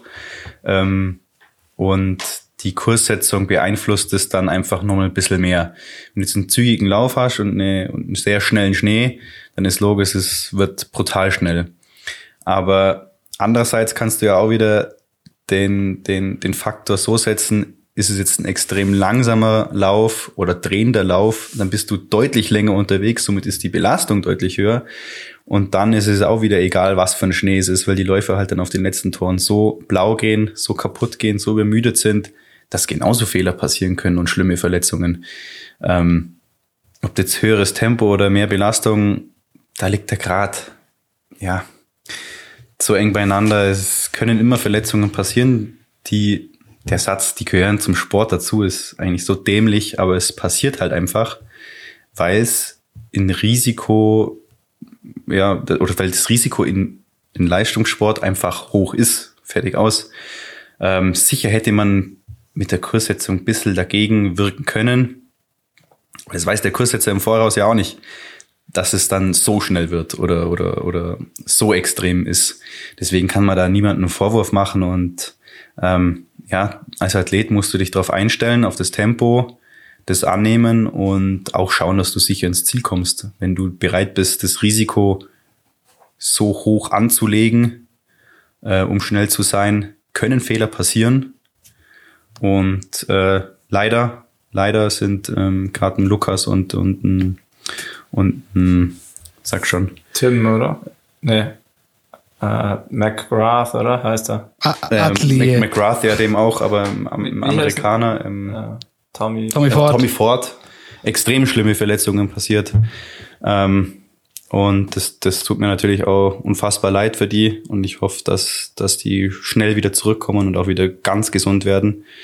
Ähm, aber das Risiko fährt immer mit. Das ja, muss man einfach bedenken. Ich meine, jetzt beim Skisprung, wenn was richtig in die Hose geht, dann zerlegt sich auch komplett an der Schanze. Beim Skifliegen will ich mir gar nicht vorstellen. Ähm, das sind dann auch Sachen, die will man nicht anschauen.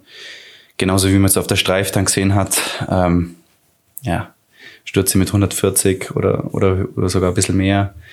Das ist brutal. das ähm, ist sehr schwierig zu beeinflussen und man tut hoffentlich alles dafür, für die Athleten, das Risiko so gering wie möglich zu halten. Und ich hoffe auch, dass nach wie vor die Athleten immer mehr Mitspracherecht bekommen, dann bei Trainings und Hangbefahren etc.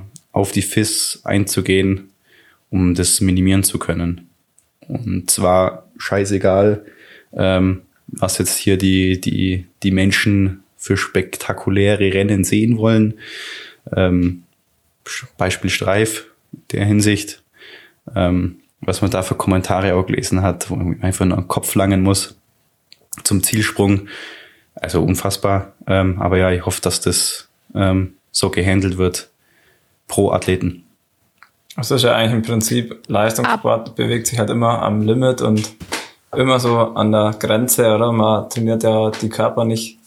Also jeder reizt halt alles aus und dann bewegt man sich einfach extrem am Limit und das ist wahrscheinlich halt auch nicht leicht, dann einfach die Balance zu finden, aus wie sehr geht man sportlich ans Limit und wie sehr ist dann halt Spektakel, aber Ganz genau. das kann man nicht in die eine Richtung ausreizen und die andere auch nicht. Also wenn es dann halt einfach eigentlich die Sportler auf extremste Bedingungen eingestellt sind ähm, und können auch. Und das will man dann auch sehen. Also das, daran misst man sich auch. Also ich denke, so ein Abfahrer, der will nicht der will jetzt keinen flachen Hang runterfahren, als extrem gesagt. Also ich glaube, da ist einfach die Balance schwierig zu finden, aber natürlich so, dass es halt möglichst wenige oder gar keine Verletzungen gibt.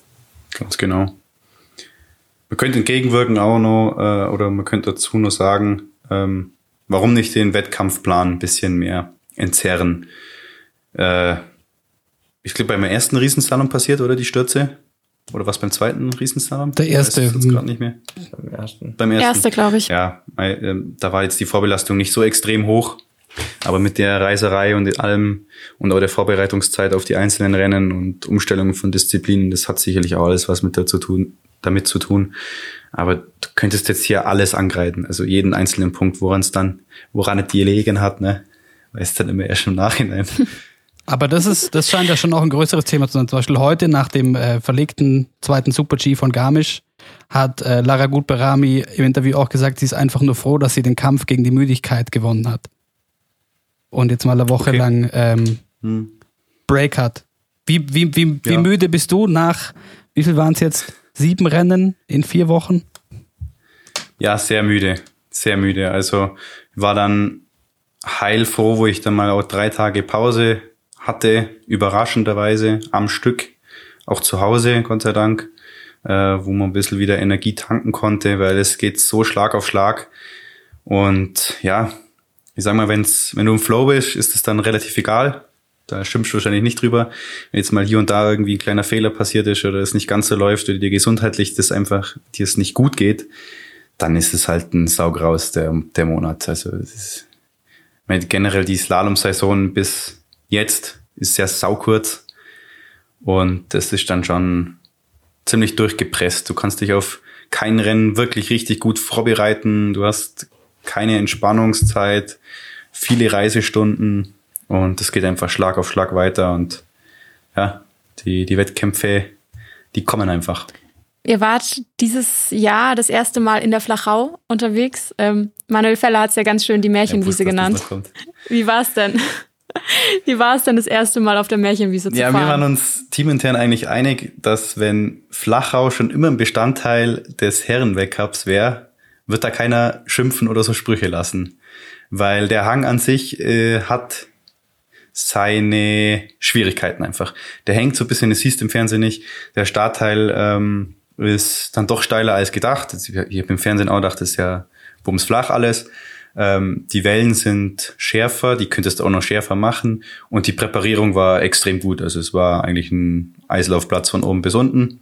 Äh, und ja, dann wird's auf einmal nicht mehr so einfach, wie es wie es irgendwer dann gesagt hat. Ich meine, natürlich geiler Move vom, vom Manu, dass ihm das so aufgegangen ist. Hut ab, Respekt. Cooler Typ, was die Sache angeht. Also es kann halt auch mal nach hinten losgehen, gell? aber in dem Fall alles gut gegangen. Ist jetzt nicht der schwerste Hang, aber es ist zum Beispiel Chamonix auch nicht.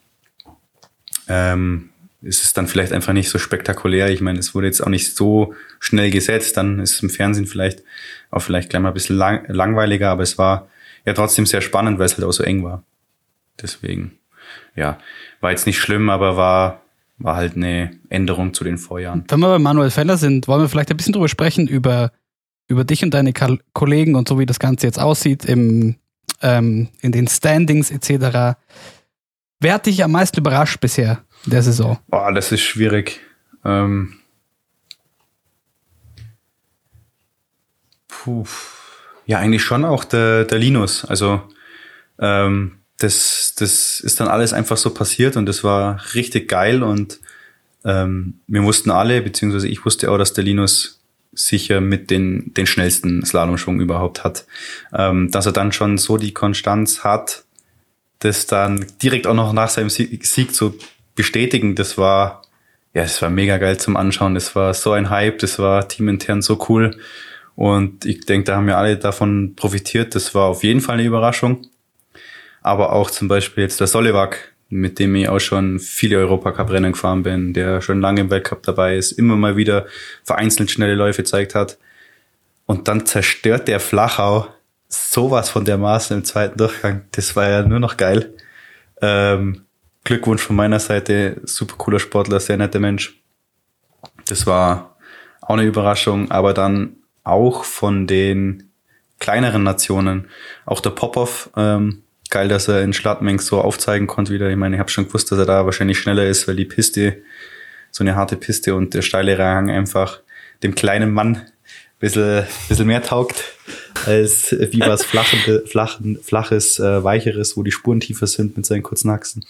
Aber so, ja, der AJ zum Beispiel, dass er in der Flachau von hinten reinbrettert, immer mal wieder höhere Nummern, die aufzeigt haben. Das sind alles kleine Überraschungen jetzt, aber es war jetzt nie so einer dabei, wo ich sage so, wow, da hätte ich es jetzt überhaupt nicht erwartet, weil ich meine, ich kenne die ja alle und ich weiß, wie eng es hergeht und wie gut das Niveau ist. Und ja, der Sandro hat es jetzt als letztes bewiesen, der kann jeder da vorne mitfahren. Und das ist ja knallhart, aber eine geile Sache.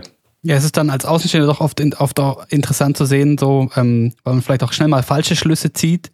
So zum Beispiel eben mit Manuel Feller, weil wir uns schon gefragt haben, hm, okay, den haben sie jetzt aus dem AK, nee, der ist jetzt im A-Kader und aus dem Nationalkader, der eins drüber ist beim ÖSV, ähm, aussortiert worden. Und auf einmal ähm, ja, legt er auch, legt er auch so Granatenläufe hin. Oder eben Sandro Simone. Vor dem warst du mal noch im äh, Dezember im Europacup. Ja, genau. Ja. Nee, der, Sandro, das, ähm, mir, durch das wir auch die gleiche Skimarke fahren und wir wirklich gut befreundet sind, ist immer Kopf auf Kopf an Kopf rennen und dann ähm, vom Jahrgang auch relativ nah beieinander. Äh, da misst man sich natürlich dann nochmal mehr und in so einer Freundschaft äh, beobachtet man das auch nochmal ganz anders. Aber äh, ja, wie gesagt, das, das sind so viele Läufer dabei, die überraschend zuschlagen können, wenn dieser eine Lauf aufgeht und zu dem Thema noch mit Manuel Feller, wenn das keiner kommuniziert hätte mit diesem, er ist aus dem Nationalkader, es, hätte, es interessiert einfach niemanden, weil er ganz normal ja. im Team dabei ist und äh, nach wie vor einfach sauschneller Skifahrer ist oder schon immer war, dem hat halt auch einfach so ein bisschen die Konstanz gefehlt, das jedes Rennen zu zeigen und da hat er auch den Schritt gemacht und äh, darüber spricht ja keiner mehr. Äh, was da mit dem, ich sag, ganz komische Bezeichnungen, was die Österreicher da haben mit Nationalkader und A-Kader und komische Abstufungen, aber ich glaube, dass das von, den, von der Presse halt und vor allem von den Manuel Feller-Hatern dementsprechend hochgehypt worden ist. Ähm, ja, komisch irgendwie, aber nee. guter Mann. Wenn ich noch, also was heißt noch, oder ja, immer noch sehr beeindruckt finde, stand nämlich in dem Europacup, in dem du vor Sandra Simon warst mit dir auf dem Podest, Manny Mölk, der mit 38 Jahren jetzt auch in neun Rennen fünfmal unter die Top 15 gefahren ist. Auch Geil, ja. sehr beeindruckend. Cool, ja. Ja, das äh, glaube ich, der war auch heilfroh, dass die knackigeren Pisten und steileren Hänge kommen sind. Ähm, und der war, glaube ich, ganz gut in dem Flow. Ich meine, der hatte noch, äh, der war, glaube ich, äh, Corona-positiv, hatte da ziemlich zum Kämpfen, der war ziemlich langkrank und nicht ganz so fit. Deswegen umso cooler, dass er da jetzt äh, wieder zur alter Stärke zurückfindet und dann auch für alle anderen Beteiligten einfach ähm, ja, da ein Zeichen legt, dass man halt auch im höheren Alter noch verdammt schnell sein kann und den Sport halt auch lange machen kann. Das ist cool. Bestätigt auch nur das, was wir im Oktober besprochen haben. Hast noch entspannte 10, 11 Jahre. Vielleicht wird das Ja, mit dem Riesenslalom doch noch was. Also falls nochmal jemand fragt, äh, warum noch, warum ich noch Ski fahre, das ist der Grund. Leute. Da geht noch was, auch hinten raus. Ja, das ist der fast Solebag.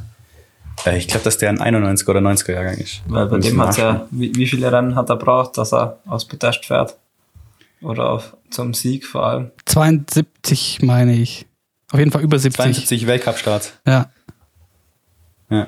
Weil das fand ich so brutal, weil der gefühlt eigentlich schon immer dabei und Ja. immer am Start. Ja, der Linus hat auch relativ viele Weltcup-Starts schon, glaube ich. Ja, stimmt. Ja gut, in Deutschland ist natürlich die Mannschaft. Aber die, letz die letzten Jahre war jetzt nicht gerade so viel, so viel äh, im Team, dass man da irgendwie nicht zum Weltcup-Start kommt. Also Ja, gut, teamintern, klar, ist immer so eine Sache. Aber ich glaube, da finde ich in der Statistik viele, die. Ich glaube, der Fritz fällt mir ein, Dopfer Fritz, der hat, glaube ich, erst, der hat 30 Weltcups gebraucht, um überhaupt einen Weltcup-Punkt zu machen. Also lauter solche Sachen. Also ja, dranbleiben und äh, irgendwann geht's auf, auch wenn es ein knallhartes Spiel ist. das sind ja die Ausnahmen, die dann vorne, die dann gleich in die zweiten Durchgänge fahren. Genau. So wie die zwei jungen Norweger. Zum Beispiel, ja. Du hast. Ja, Coco. Aber dann lass uns doch mal ein bisschen auf die WM kommen. Du hast zwar jetzt die WM-Norm nicht erfüllt, aber du wirst ja trotzdem mitfahren, oder? Keine Informationen habe ich dazu. Kann ich dir also äh, nicht sagen. Also wie das jetzt dann gemacht wird, das ist sicher ein Trainerentscheid. Ich habe mein Bestmögliches geben, ähm, viermal punktet, ähm, einmal ein bisschen näher an der Hälfte der Quali dran.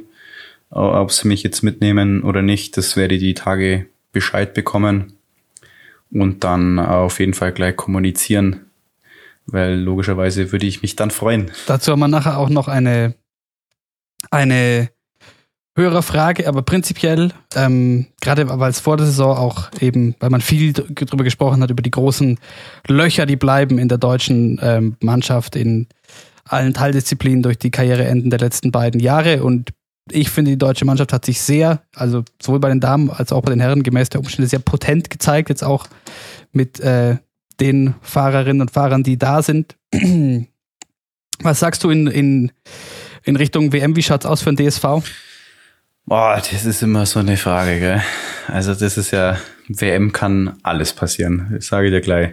Also ich möchte jetzt überhaupt keine Expertise abgeben, wer was wo holt und wer welche Medaillen macht, aber ich glaube, wir haben mit dem, was wir jetzt ähm, an Potenzial in den Mannschaften haben, wirklich gut gearbeitet und viel rausholen können und dementsprechend gestärkt und positiv können wir auch in die WM starten mit den einzelnen Athleten, welches dann auch sein werden ähm, in den jeweiligen Disziplinen.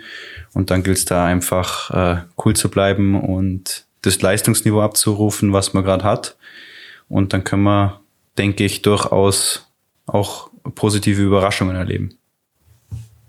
Also wenn man jetzt so überlegt, finde ich, dieses Jahr, also die letzte WM, da war es ja dann ganz knapp, dass es noch eine Medaille wurde, oder? Mit dem Felix. Ja. Ähm, und dieses Jahr, wenn ich jetzt so überlege, in jeder Disziplin bei den Herren ist es möglich, eine Medaille, also ist jetzt, wäre es jetzt nicht, ist jetzt nicht komplett unrealistisch. Im Slalom, im Riesen, und Speed sowieso. Also ich finde, das ist Team. Team, ja, klar im Team auch, aber ja, also so schlimm schaut's gar nicht aus, finde ich. Aber jetzt, klar, ähm, das ist, das wird natürlich nicht, nicht passieren, wahrscheinlich, dass jede, in jeder Disziplin eine Medaille ist, aber also es ist jetzt nicht komplett ähm, ausgeschlossen, dass man Ja, vielleicht ist es auch einfach, vielleicht ist es auch besser, ohne dass man jetzt diesem einzelnen Athleten den Druck auflegt, ja, der könnte die Medaille machen. ist eh immer so schwachsinnig, aber ähm, na, wir können da ganz befreit, glaube ich, hinfahren, die Athleten, die dürfen. Der Thema äh, Druck von außen und äh, bin mir traurigerweise, glaube ich, schon sicher, dass es wahrscheinlich schon noch das ein oder andere Online-Portal oder ähnliches geben wird, wo dann auf ein oder zwei Athleten in Richtung WM äh, entsprechender Druck projiziert wird. Äh, wir hatten es kurz vorher schon mal, kurz vor der Aufzeichnung, ähm, vom Thema, vom Thema Hate, den ihr dann irgendwie abbekommt im Internet, aus welchen Gründen auch immer. Ähm, wie, wie geht ihr da damit um? Habt ihr da Vorgaben im Team von, weiß ich nicht, Pressesprechern etc., die sagen, so, ihr reagiert auf gar nichts und äh, so, wir lassen nur offizielles verlautbaren, wenn uns was stört oder wie wird, wie wird sowas gehandelt? Ja, also Vorgaben gibt's nicht. Ich meine, die sozialen Netzwerke, die sind ja, werden ja privat geführt. Ich glaube nicht, dass irgendeiner, also bei uns wüsste ich nicht, dass irgendwer jemanden hätte, der das für einen macht.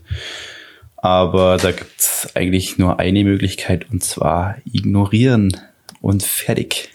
Muss es dich Gar nicht drauf eingehen und äh, gut sein lassen.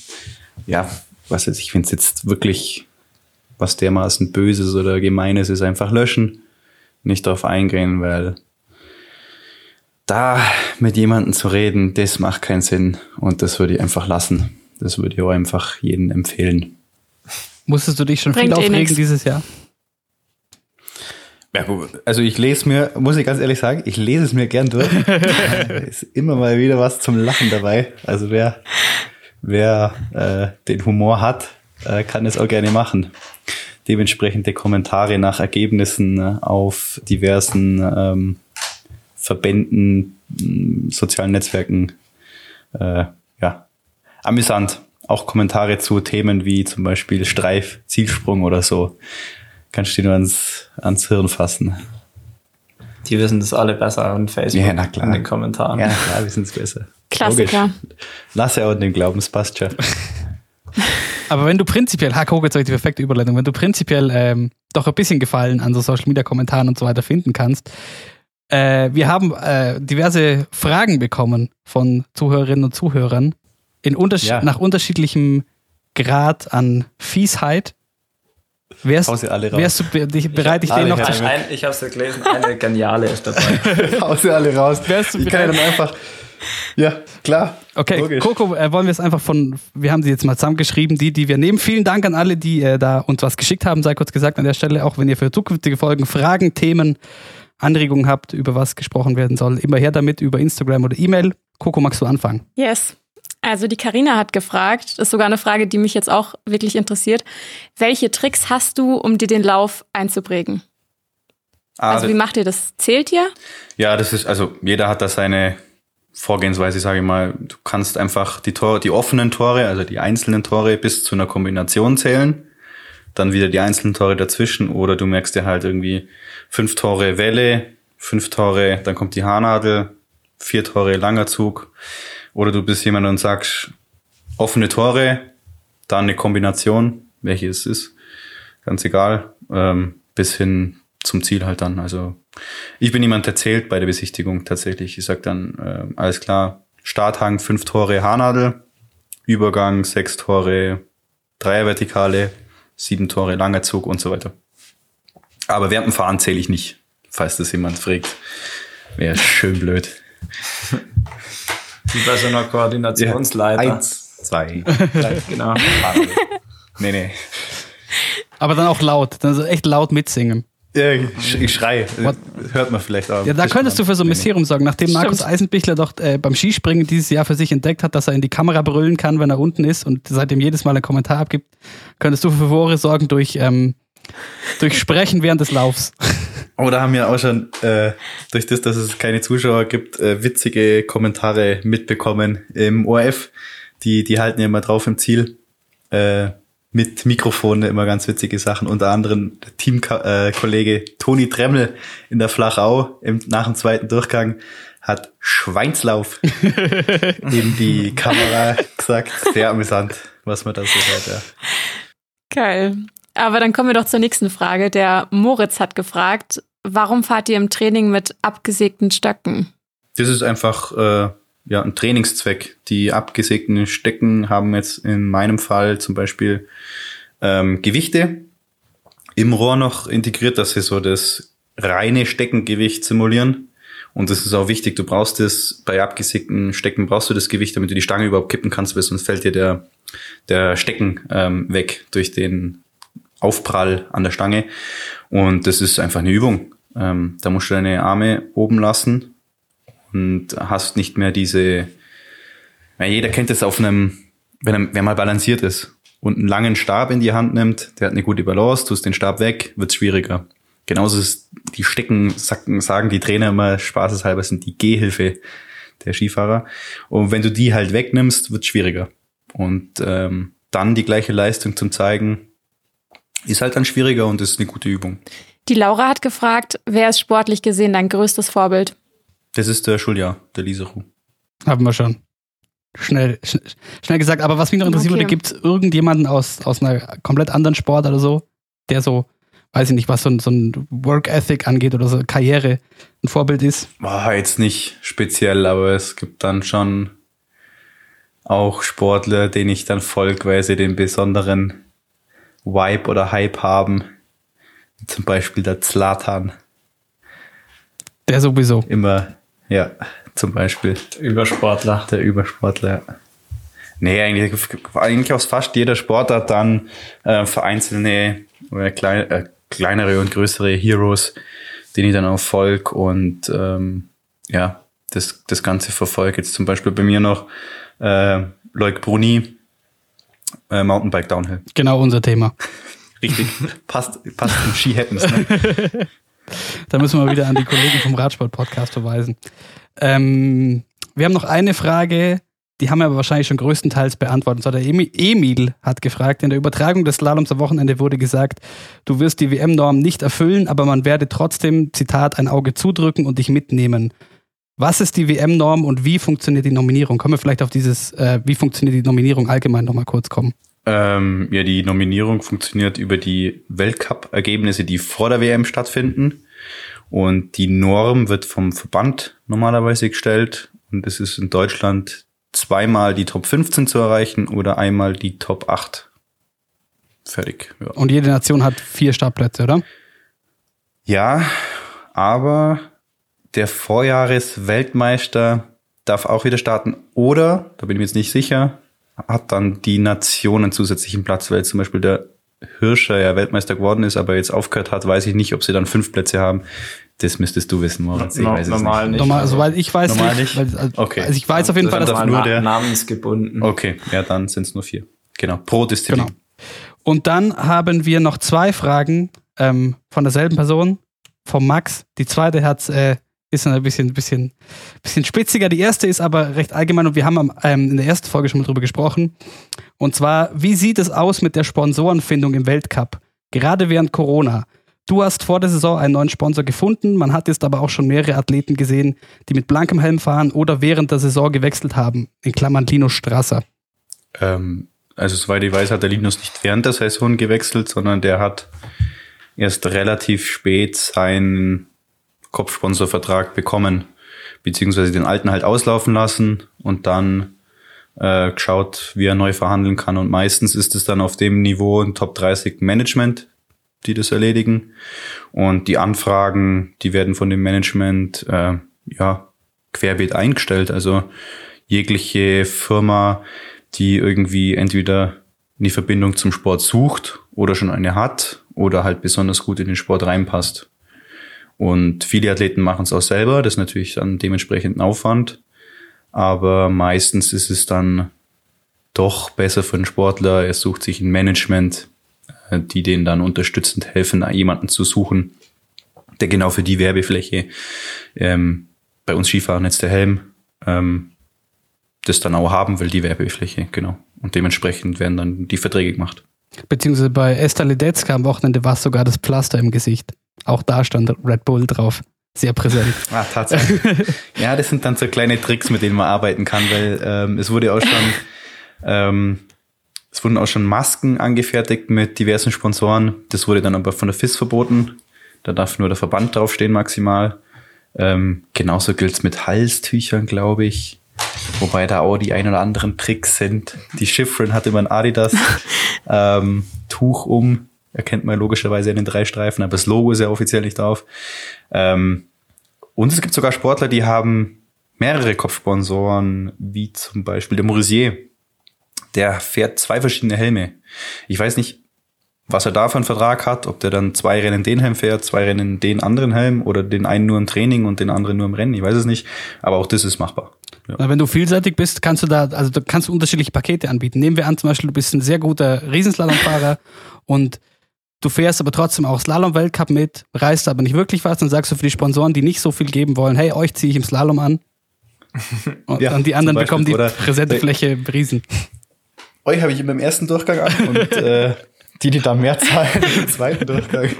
Ich weiß nicht. Und dann kommst du ja, im zweiten Durchgang und die gucken blöd. Ich glaube nicht, dass da jemand mitspielt, aber ja, versuchen. Mm, aber ich glaube, das ist auch gar nicht so, ähm, das ist schon alles streng geregelt. Also auch mit, dieses Jahr mit den mit Corona und den Buffs und den äh, Masken, da war jetzt bei mir am Wochenende, hatte ich auch einmal nur das Buff schnell hochgezogen, da gab es dann auch gleich Anschiss. Ja, das dass es ja keine Werbefläche sein darf, aber ich bin halt ins Ziel gekommen und hat, ähm, hat mir einfach nur einen Buff drüber gezogen, eine andere Mütze. Und dann musste ich direkt zum Interview, weil es halt extrem wichtig ist, dass man noch live drankommt. Und dann da halt hingesprungen und dann hatte ich halt nichts an. Dann habe ich halt das Buff hochgezogen, dann hieß es, boah, das geht nicht, da steht der Red Bull drauf. Aber ich weiß jetzt nicht, ob ich da irgendwie eine Strafe bekomme. Es kann irgendwie sein, dass es. Wenn dann der Verband. Wo ich mit Bolt Schuhen auf zusammenknascht. Ein Bußgeld zahlen muss.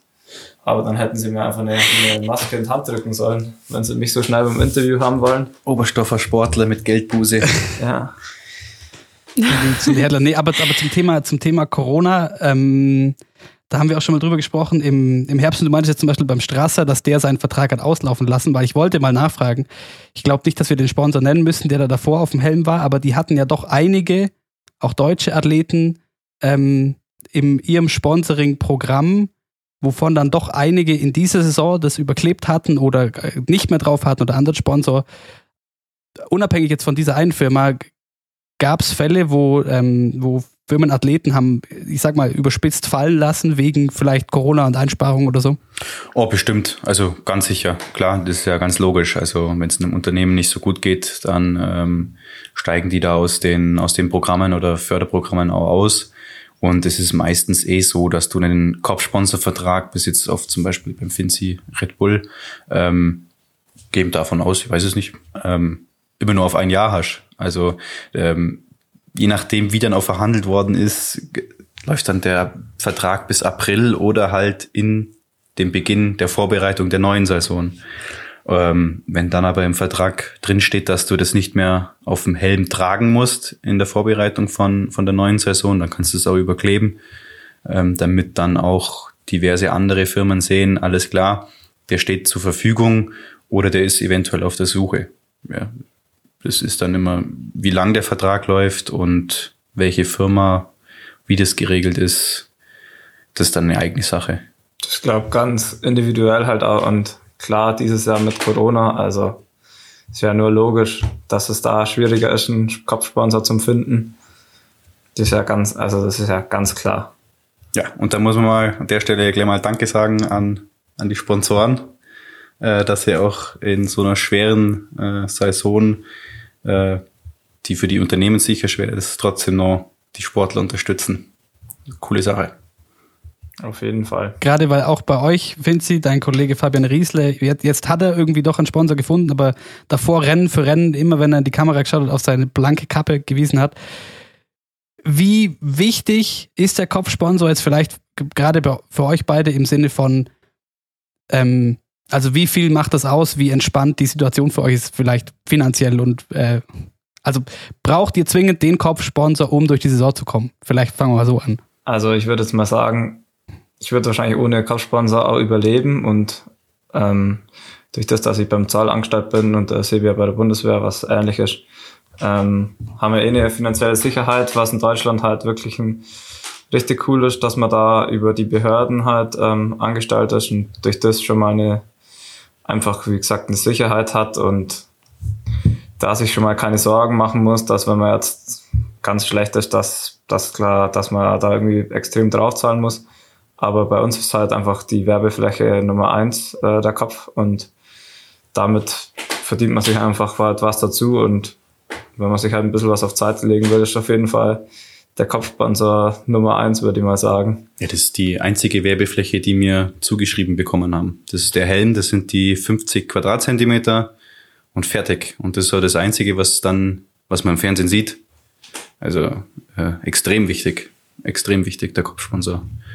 Bei, bei, beim Biathlon, Coco, du weißt es, auf dem Gewehr, auf der Mütze seitlich ja, sind mehr Werbeflächen. Auf dem Skisprung-Ski dürft ihr noch. Ja. Ähm, ja, wir Alpinen haben nur diese 50 Quadratzentimeter. Ende. Gab es auch schon endlose, äh, endlose, endlose Diskussionen. Ja, bei uns auch. Das ist, glaube generell mit der FIS. Ähm, da wird sich von uns jeder halt wünschen, dass wir mehr Werbeflächen hätten, dass man halt einfach ein bisschen was dazu verdient. Ähm, weil man hat halt bei uns ist halt wirklich Kopfsponsor und noch Sprungski, was jetzt schon besser ist wie beim Alpin. Aber wenn man das halt vergleicht mit dem Biathlon, die haben ja dann Skiclip noch und was weiß ich, wie viele Werbeflächen zugepflastert und da kommt halt dann natürlich eine ganz andere Summe raus und ja, aber wie gesagt, nichtsdestotrotz muss man echt ähm, da happy sein, wenn man einen guten Sponsor hat. Ich bin da eh sehr privilegiert, sage ich mal, mit mein Kopfsponsor ist schon einfach genial. Also. Ja. Und für alle, die jetzt fragen, was man so an Preisgeld gewinnt, das kann man auf der FIS-Seite kann man das einsehen, wie viel Preisgeld es vom 1. bis zum 30. gibt, falls irgendwen interessiert, ähm, der dann sagt, ja, wir bekommt ja auch Preisgelder und seid mal damit zufrieden. Ja, guckt euch das mal an. Dann wisst ihr Bescheid und dementsprechend happy sind wir dann mit unseren Kopfsponsoren da sieht man dann, dass es, Sehr guter Einwand. dass es im Alpin etwas andere Summen gibt als in der nordischen Kombination. Also der Vergleich natürlich auch, der Vergleich ist natürlich auch ein bisschen schwierig äh, von den unterschiedlichen äh, Sportarten. Aber ja, ähm, schwierig davon zu überleben, wenn du jetzt nicht dauerhaft auf dem Podium bist. Ganz einfach bei, bei, bei allen Sportarten, Wintersportarten. Ich finde es auch interessant in also ich finde jedes Mal, wenn man sich anschaut, in Österreich hat es ja auch noch ganz andere Dimensionen, wenn du dir die ganzen Experten anschaust, also die ganzen ehemaligen, die auch mit, weiß ich nicht, Mitte 40, Mitte 50 dann auf ihren Pullover noch diverse Sponsoren-Patches drauf haben. Also ich habe mir neulich, finde ich, zum Thema Skispringen mal den, äh, ich bin irgendwie auf den Instagram-Kanal von Alexander Pointner gestoßen. Und ich glaube, der hat seit 15 Jahren diese, diese Stiegelkappe nicht ausgezogen. Auch jetzt, wo er nicht mehr äh, Nationaltrainer ist. Da wird das noch ganz ja, anders ausgeschlachtet. Da gibt es, glaube ich, mehrere Fälle, die, die einfach, ja, wenn es so absolute Heroes sind oder solche, ähm, ich sage jetzt mal fast weltbekannten Leute wie ein Pointner oder ein Adam Malisch oder so, da denken sich die Firmen dann, das kann man nicht aufgeben, die Partnerschaft, das ist dann einfach zur Identifikation worden, wie ich sage jetzt mal beim Adam Malisch mit Red Bull auf dem Kopf, das gehört einfach zusammen, aber wenn es jetzt bei einem, weiß nicht wie alt er ist, ähm, bei einem etwas älteren ein bisschen komisch ausschaut, aber das gehört da einfach hin. Also das ist halt einfach, das passt halt zusammen und klar, also ich denke mal, wenn du aufhörst, dann bist du auch froh, um, wenn du jetzt nicht gerade sofort einen Einstieg hast ins Berufsleben, dann äh, bist du auch froh, wenn da dich deine Sponsoren nur weiter unterstützen. Das ist auf jeden Fall nicht selbstverständlich und das kriegen wahrscheinlich eben auch nur die, die wirklich ähm, langjährige Partnerschaften haben. Ja, und ich meine, das ja, Thema. Das ja sorry. Entschuldige, mach, sag du Das Thema Identifizierung funktioniert teilweise sehr gut. Also zum Beispiel bei der Streif Armin Assinger hat einfach auf seinem Pullover einen dicken Ford-Button und da muss man dazu sagen, der Mann sieht halt auch einfach aus wie ein menschlicher Ford F-150. da passt es dann auch einfach sehr gut. Der, der ist gut, der ist gut.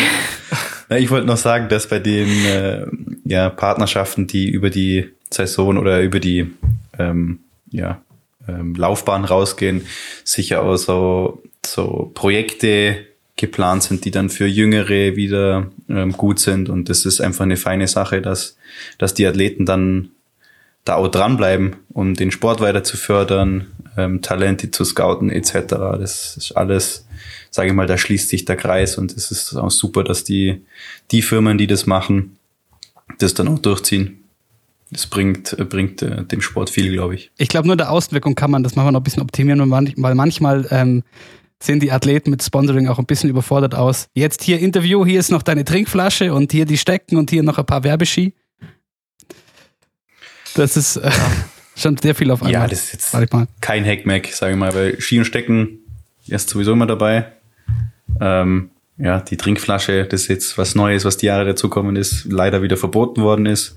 Somit kein zweiterer Sponsor oder weiterer Sponsor für uns. Ähm, und ja, das wurde schon immer so gemacht. Deswegen. Das gehört halt einfach dazu. Ja.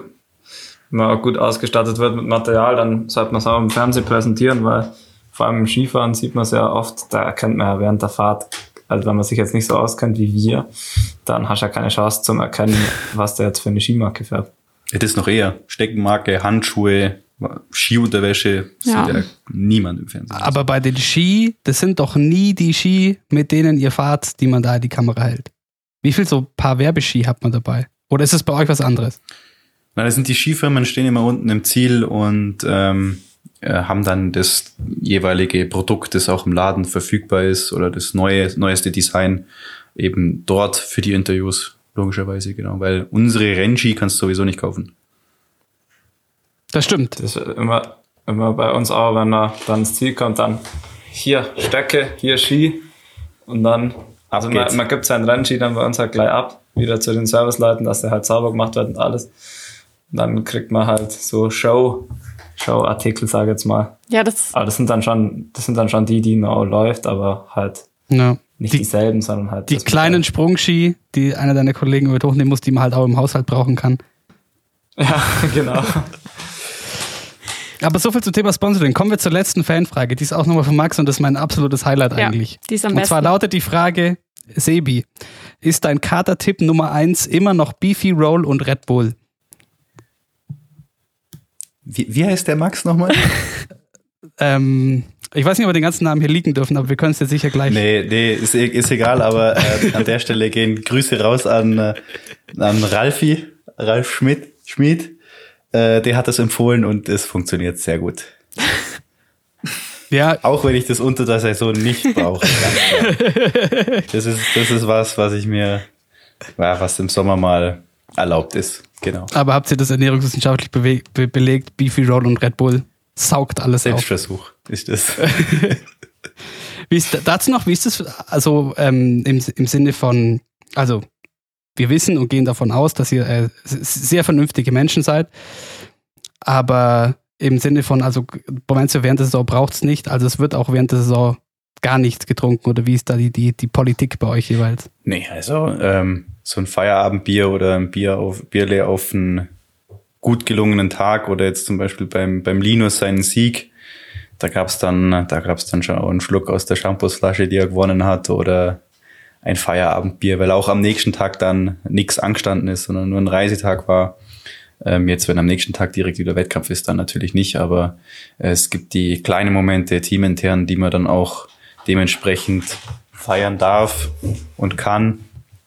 Und das sollte man auch machen, weil das, das äh, ja, Teamgefüge und das macht dann noch jeden so guten Sportler einfach wieder, wieder menschlich, würde ich sagen.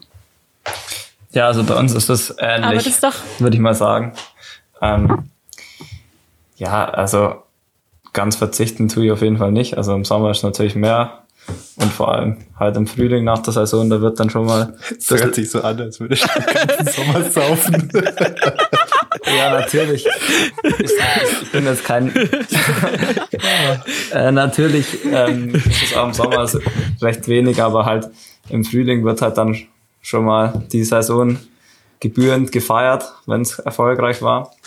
Aber jetzt im Winter ist natürlich fast gar nichts. Ähm, ab und zu mal, wenn es gut gelaufen ist. Sicher stoßt man dann vielleicht jetzt, jetzt über Corona, äh, mit Corona ist natürlich extrem schwierig, dass man dann daheim mal ähm, auch ein Bierchen trinkt mit seinen Kollegen.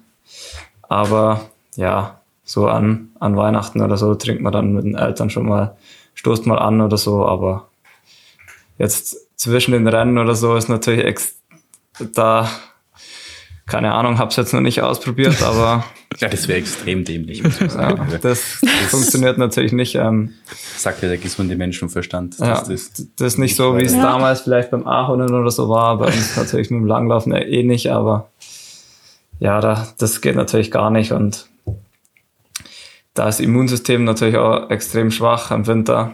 Bin da auch so ein, ähm, so ein Fall, der vielleicht öfters mal krank wird und da muss ich immer von dem her auch schon extrem aufpassen. Und wenn da natürlich der Alkohol dann noch dazukommen würde, mit, mit der Regeneration ist halt einfach richtig schlecht und da muss man dann einfach aufpassen. Oh, haben wir jetzt Besuch? Katze. Katze. Nur die Katze. Katze im Podcast. Katze trinkt das Bild. sagen schnell. Hat er auch noch keinen Auftritt. Wie heißt die eigentlich? Speedy. Geiler Name. Okay, nächster Gast steht. Finzi, kriegen wir das hin? Ja. Speedy. Ähm, dazu wollte ich nur fragen, gibt es sonst irgendwas, weil so, so dezidiert spricht man da noch nicht drüber, irgendwas, wo, worauf ihr komplett verzichtet während der Saison, wo man sich denkt, so, boah, geil, da freue ich mich wieder drauf. Boah. Was Spezielles. Speziell jetzt nicht. Das sind dann, würde ich sagen, die, die Kleinigkeiten, die es ausmacht, dass man einfach die Zeit hat, ähm, sich entspannt zu treffen oder spontan ähm, mit den Leuten oder Jungs zu treffen, die man, die man gut kennt. Aber, weil das, du hast einfach keine Zeit unter der Saison. Das ist, das geht sich mal aus. Mal jetzt zu Corona-Zeiten sowieso überhaupt nicht, aber ähm, sonst ist, sage ich mal, der, der feine Luxus, ähm, die Zeit zu haben, sich treffen zu können. Entspannt. Ja, auf jeden Fall. Bei mir ist es auch, würde ich mal sagen, ähm, den Sport, den man halt während der Saison nicht machen kann, wie Rennradeln oder Skitouren, Skifahren, das geht ja alles während der Saison nicht und im Frühling ist halt dann einfach richtig geil, wenn man einfach mal Skifahren gehen kann und wenn dann Sommer anfängt, Rennradeln, ja, da freut es mich dann immer schon wieder drauf, aufs Frühlingstraining eigentlich. Ähm, das ist eigentlich so das, was mir dann am meisten abgeht und wenn es dann wärmer wird, da freut es mich dann einfach halt richtig drauf. Aber das fand ich auch immer. Also im Winter hat man ja eh weniger Zeit einfach oder gar keine Zeit. Man schaut halt auch einfach hauptsächlich, dass man nicht krank wird. Also das war bei mir immer so der Punkt.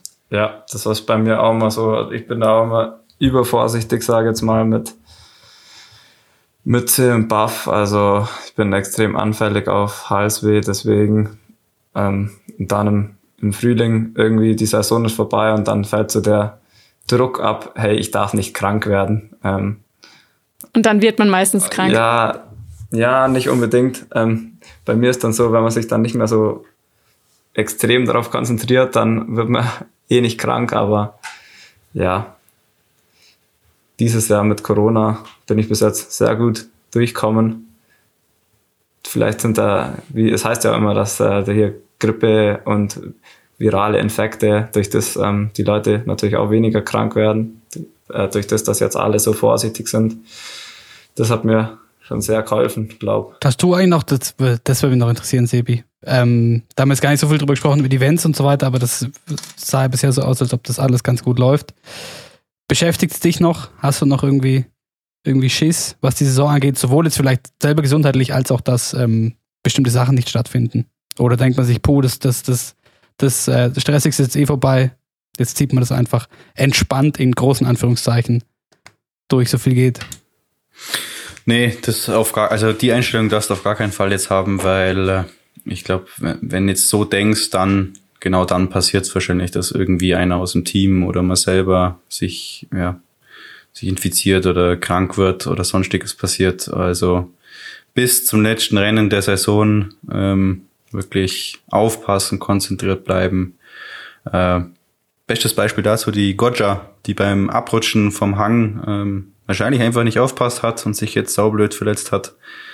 Und ja, ähm, deshalb immer wachsam bleiben und brav aufpassen.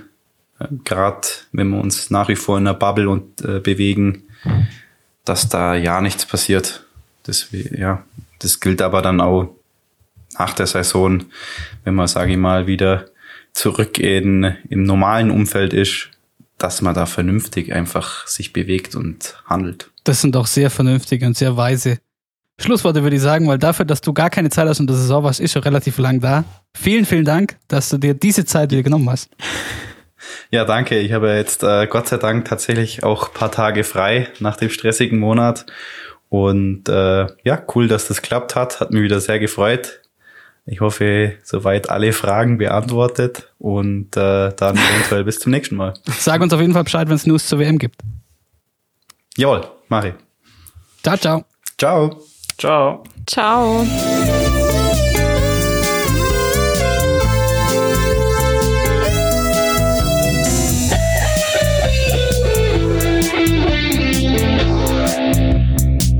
She happens.